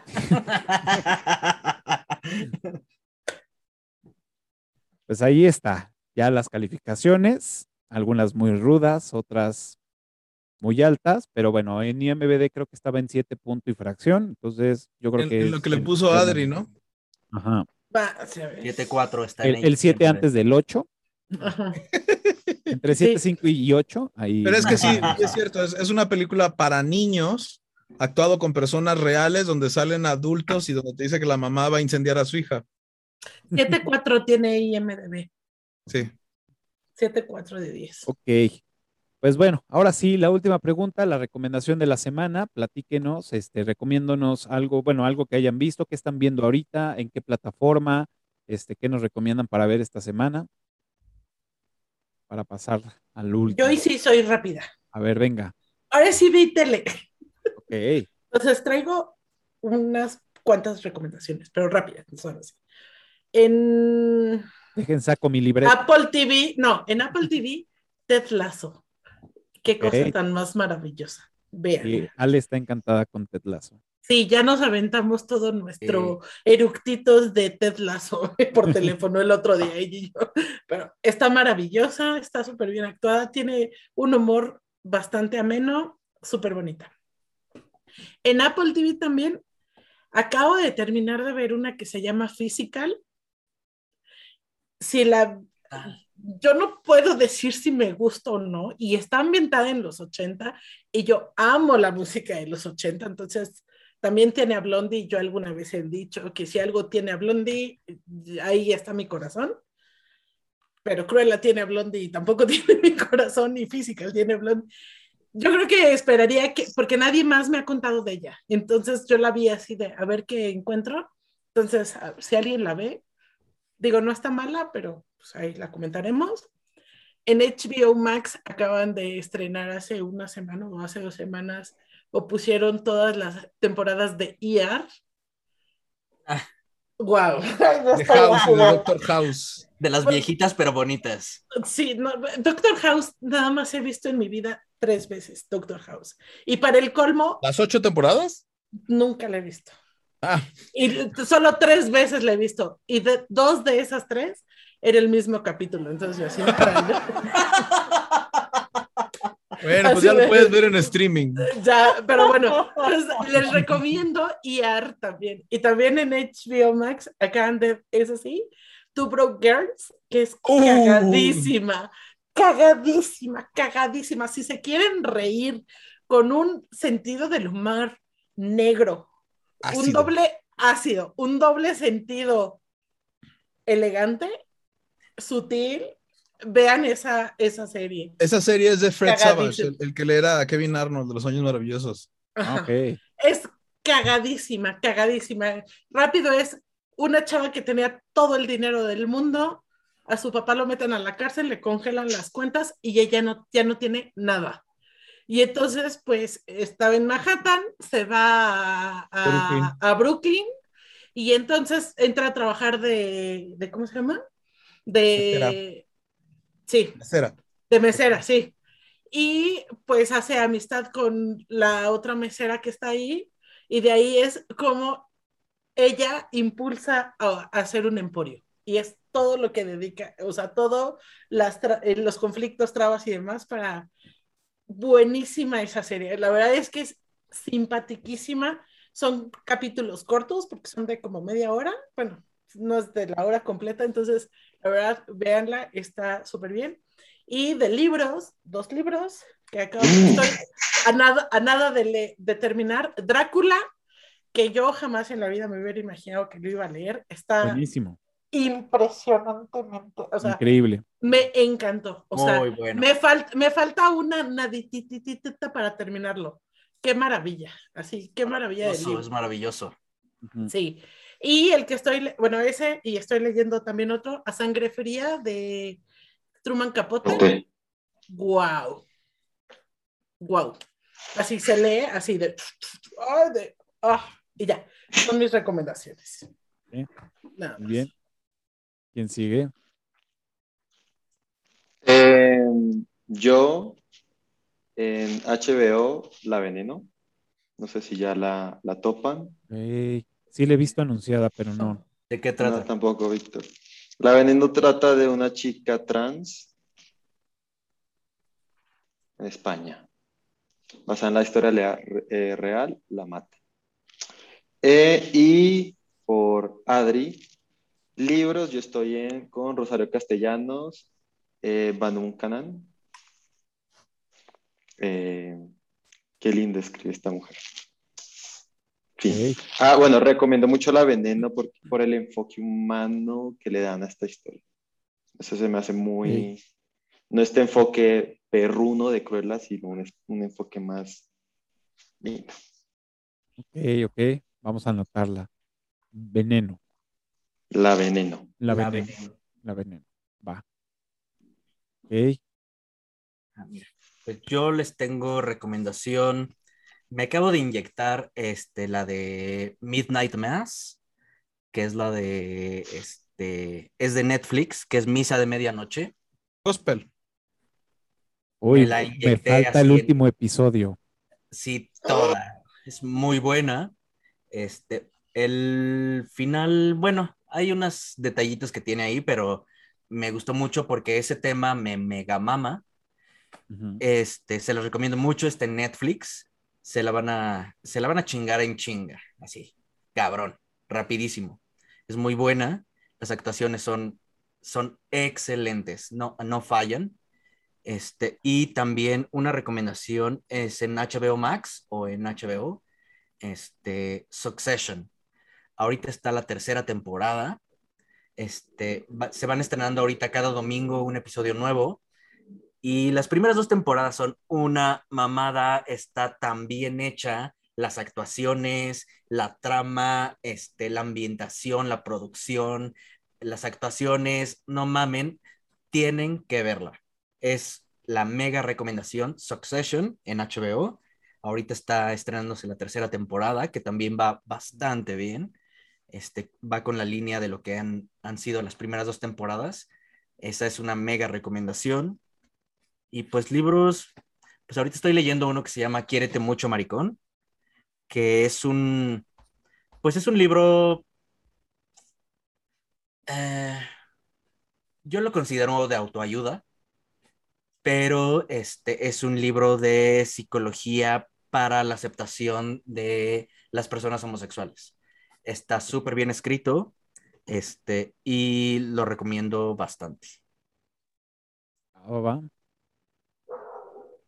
Ok, tú, Omar. Ah, ok, ahorita se acaba de estrenar la nueva temporada de Big Mouth en Netflix. es este, una animación para adultos eh, y es sobre toda la vergüenza que es ser adolescente y crecer. Es súper sexualizada. Trata de, el monstruo de las hormonas, se le aparece a uno de los personajes por primera vez y lo hace hacer pendejada y media eh, eh, toda su De hecho, poco, empieza con un personaje, pero poco a poco se le empiezan a aparecer a cada personaje de la, de la, del, de la secundaria se le empieza a aparecer su propio monstruo de las hormonas y es, bárbara la, serie. Si no la han visto, eh, acaba de estrenarse la nueva temporada eh, y sí, muy, muy recomendada. Ya creo que es la quinta temporada, sexta temporada. O sea, de que ha gustado y pegado, ha gustado y pegado. Si no la han visto, véanla. Iba a decir Two Broke Girls también, porque también me hizo feliz que la subieran. La sigo desde hace mucho este, la, la fórmula o lo que presentan está padrísimo porque hacen todas estas circunstancias a base de puros clichés. O sea, a propósito usan todos los clichés de todo tipo, ¿sí? Incluso ellos mismos se burlan de que son los clichés, incluso la, la Caroline, que era la, la supermillonaria, le dice a, a, la Max, que es la otra mesera, que no está bien tener clichés, que hay que romper clichés, Dice, o a, ti te, o a ti te gusta que digan que tú eres la típica mesera chichona, porque sí lo está, y sí es así el personaje. Dice, a mí eso no me importa, de, todos modos, este, el dueño es un taiwanés, este, un, sí, un chino. chaparrito gordito chino, y el, el, el, cocinero es un ucraniano. Ucraniano, sí. Este, y el, y el cajero es un negro, vaya. Y, pero aparte con los, y aparte con los acentos marcadísimos, o sea, cada capítulo se basa en un cliché diferente y van llegando diferentes clichés y de los millennials y que los que imitan a Coldplay y de todo tipo de clichés. Pero bueno, entonces no puedo hablar de esa porque Adri ya la recomendó. No, pero es doble recomendación, imagínate. Entonces voy a hablar de la de Mom, que acaba de terminar este año porque la actriz principal, Anna Ferris, se salió y creo que tuvo que ver algo de su problema con Chris Pratt, que es su ex marido, y el hijo que tuvieron, que tuvo un derrame cerebral y creo que quedó eh, paralítico, algo, por el estilo. Entonces, este, pero la serie está increíble, increíble. Que la, mamá es muy cagada, ¿no? Sí. Alison Jenny. Ah, Alison Jenny. Esa mujer lo es todo, es todo un estuche de monerías. Es bárbara, es bárbara, es bárbara. Desde, yo la empecé a reconocer desde Juno. Pero también salen de West Wing y es la ah, mamá maldita de Aitonia y que era una canija y todo. Que por cierto, el director de Aitonia, bueno, no, ¿para qué? De la música. ¿Para qué hablar del pasado? Ok. Entonces, eh, Mom trata de una mamá eh, que era stripper y adicta a la cocaína, heroína, mota, alcohol, alcohólica, y acaba de, tomar el camino de la recuperación. ¿sí? Es increíble. No el, productor que hace todas estas historias, es el mismo de Dharma y Greg, Two and a Half Men, Big Bang Theory. Y entonces no sé si casualmente esto se le ocurrió después del problema que tuvo con Charlie Sheen. muy probablemente. Sí. Porque es de la época. Entonces, pero es muy buena la serie. Eh, Nuevamente se, se terminó porque se tuvo que salir la, la actriz principal. Faris. La- ah, exactamente. Y bueno, de libros, no sé si ya leyeron Coraline de Neil Gaiman, ahorita que va a estar de moda porque va a salir Sandman en Netflix, que se ve que va a ser una super producción. Y de, de él también les puedo recomendar el libro del cementerio. Antes de que Neil Gaiman fuera el supermillonario famoso escritor que es hoy en día, el único ganador de tantos premios como podría y más ganar un escritor, cuando Es el apenas si le alcanzaba Omens, el ¿no? dinero. ¿Mande? Es el de Good Omens, ¿no? Sí. Sí, sí, sí. eh, ha escrito muchas películas, series que están por todos lados, son de él, y ahorita van a estrenar en Netflix Sandman, que es con lo que él se hizo famoso. O sea, es de y van a dónde se sacar hizo la famoso. segunda temporada de Good Omens en, en Amazon Prime. Además, Lucifer es uno de los personajes de eh, precisamente de Sandman, es uno de los hermanos, o sea, en Sandman es Sandman es un hermano de Lucifer, si han visto la serie de Lucifer, ya saben, también es de Neil Gaiman. Eh, el libro del cementerio se le ocurrió cuando no tenía dinero, vivía en un departamento chiquitito, quería sacar a su hija o a su hijo, ahí sí no me acuerdo, creo que a su hijo, a andar en triciclo, pero no tenía dónde llevarlo y lo llevaba al cementerio.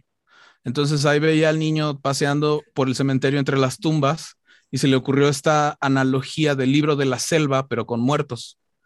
Entonces, el libro está, sé que ya están pidiendo los derechos para hacer la película, obviamente. Eh, está muy padre, también si lo quieren leer. Y bueno, como se va a poner también de moda Isaac Asimov, porque van a hacer ahorita la fundación, creo que en Apple TV, eh, pues les recomiendo mínimo los cuentos clásicos, sobre todo La Última Pregunta, que tiene el premio del mejor cuento de ciencia ficción. Es como de tres, cuatro páginas.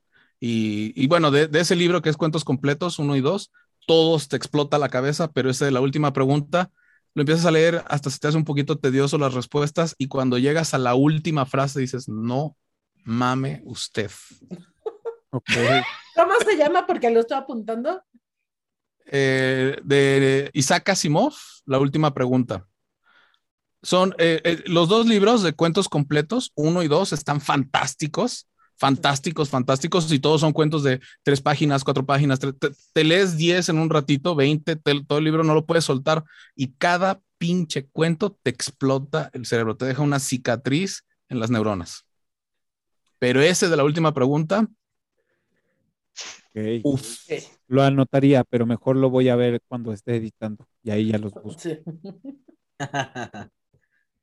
sé tú. Perfecto. Bueno, pues digo yo, eh, um, ya terminé de ver este Fargo, las tres temporadas de Fargo, recomendable, está en Netflix. No he visto la película, ahora quiero ver la película después de, de- haber visto esta, esta serie. Y como igual que, Vic, estoy viendo Misa de, de de Medianoche y pues hoy en la mañana terminé el episodio, el penúltimo, el 7, creo. Y ya este, yo creo que mañana o en estos días me aviento ya el último. Tengo, tengo fe en que cierren bien. Este, empezó un poco floja, como que sentía que ya quería que sucediera algo y cuando empezó a suceder, como que sucedió ya todo de corridito y eso ayudó a que me, me atrapara bastante. Entonces, totalmente recomendable hasta el momento. Ya la próxima semana ya les diré si sí o si no. Me, me atrapó de más. Pues ahora sí, ya estamos. Muchas gracias por venir. Eh, tuvimos versión extendida el día de hoy con, con Cruella. Este, ha sido uno de los episodios, este, un poco creo que más largos que, que hemos tenido. Bueno, no, todavía no es el más largo, pero hoy sí fue una, una versión extendida. Este, No nos vuelvas a juntar, oh María. no, no, no, al Hablan contrario. demasiado, ¿no? Perdón, Muchas gracias perdón. por venir. Ahora sí yo los despido. Omar, muchas gracias. Félix, muchísimas gracias por haber venido. Adri, Pop, Vic, muchas gracias. Y muchas gracias por el esfuerzo de, de- de haberte este, maquillado para, para, para este episodio. Muchas gracias. Para los que nos están escuchando, vayan a YouTube y véanlo. Este, recuerden que nos pueden seguir en todas las redes sociales como Eructitos del Cine. También pueden escuchar este episodio y cualquier otro en su plataforma favorito de podcast, iTunes, Spotify. Y em, también tenemos un, canal en Telegram donde ahí vamos este, poniendo las, sugerencias de películas para que ustedes nos ayuden a votar, escoger la película que vamos a, platicar. Este, bueno, ahí nos buscan en Telegram como Eructitos del Cine. Y pues bueno, ya tenemos episodio para la siguiente semana. La siguiente semana toca el género de vampiros. Y esa ganó Underworld. Así que vamos a tener Underworld para la próxima semana. Así que vayan viéndolas para que estén acorde con nosotros. Recuerden, todos los jueves, 12 del día, un nuevo episodio en Eructitos del Cine, en canal de YouTube. Y échenos la mano para que esto siga. Y pues bueno, suscríbanse, denle pulgar arriba y píquenle a la campanita, que de verdad eso nos ayuda muchísimo para seguir haciendo estos videos y produciendo todo el contenido que, pues bueno, lo, ven en sus adminículos digitales. Así que muchas gracias por haber venido a pedir al llamado y pues ya estamos, nos vemos el próximo jueves. Cuídense mucho. Oye, Vaquita, ¿tú no tienes canal de YouTube? Debería de tener uno. ¿No tienes vaca? No, no tengo, pero voy a abrir uno. Es buena idea. Yes. Cuídense mucho. Nos vemos el próximo Gracias. bye. bye.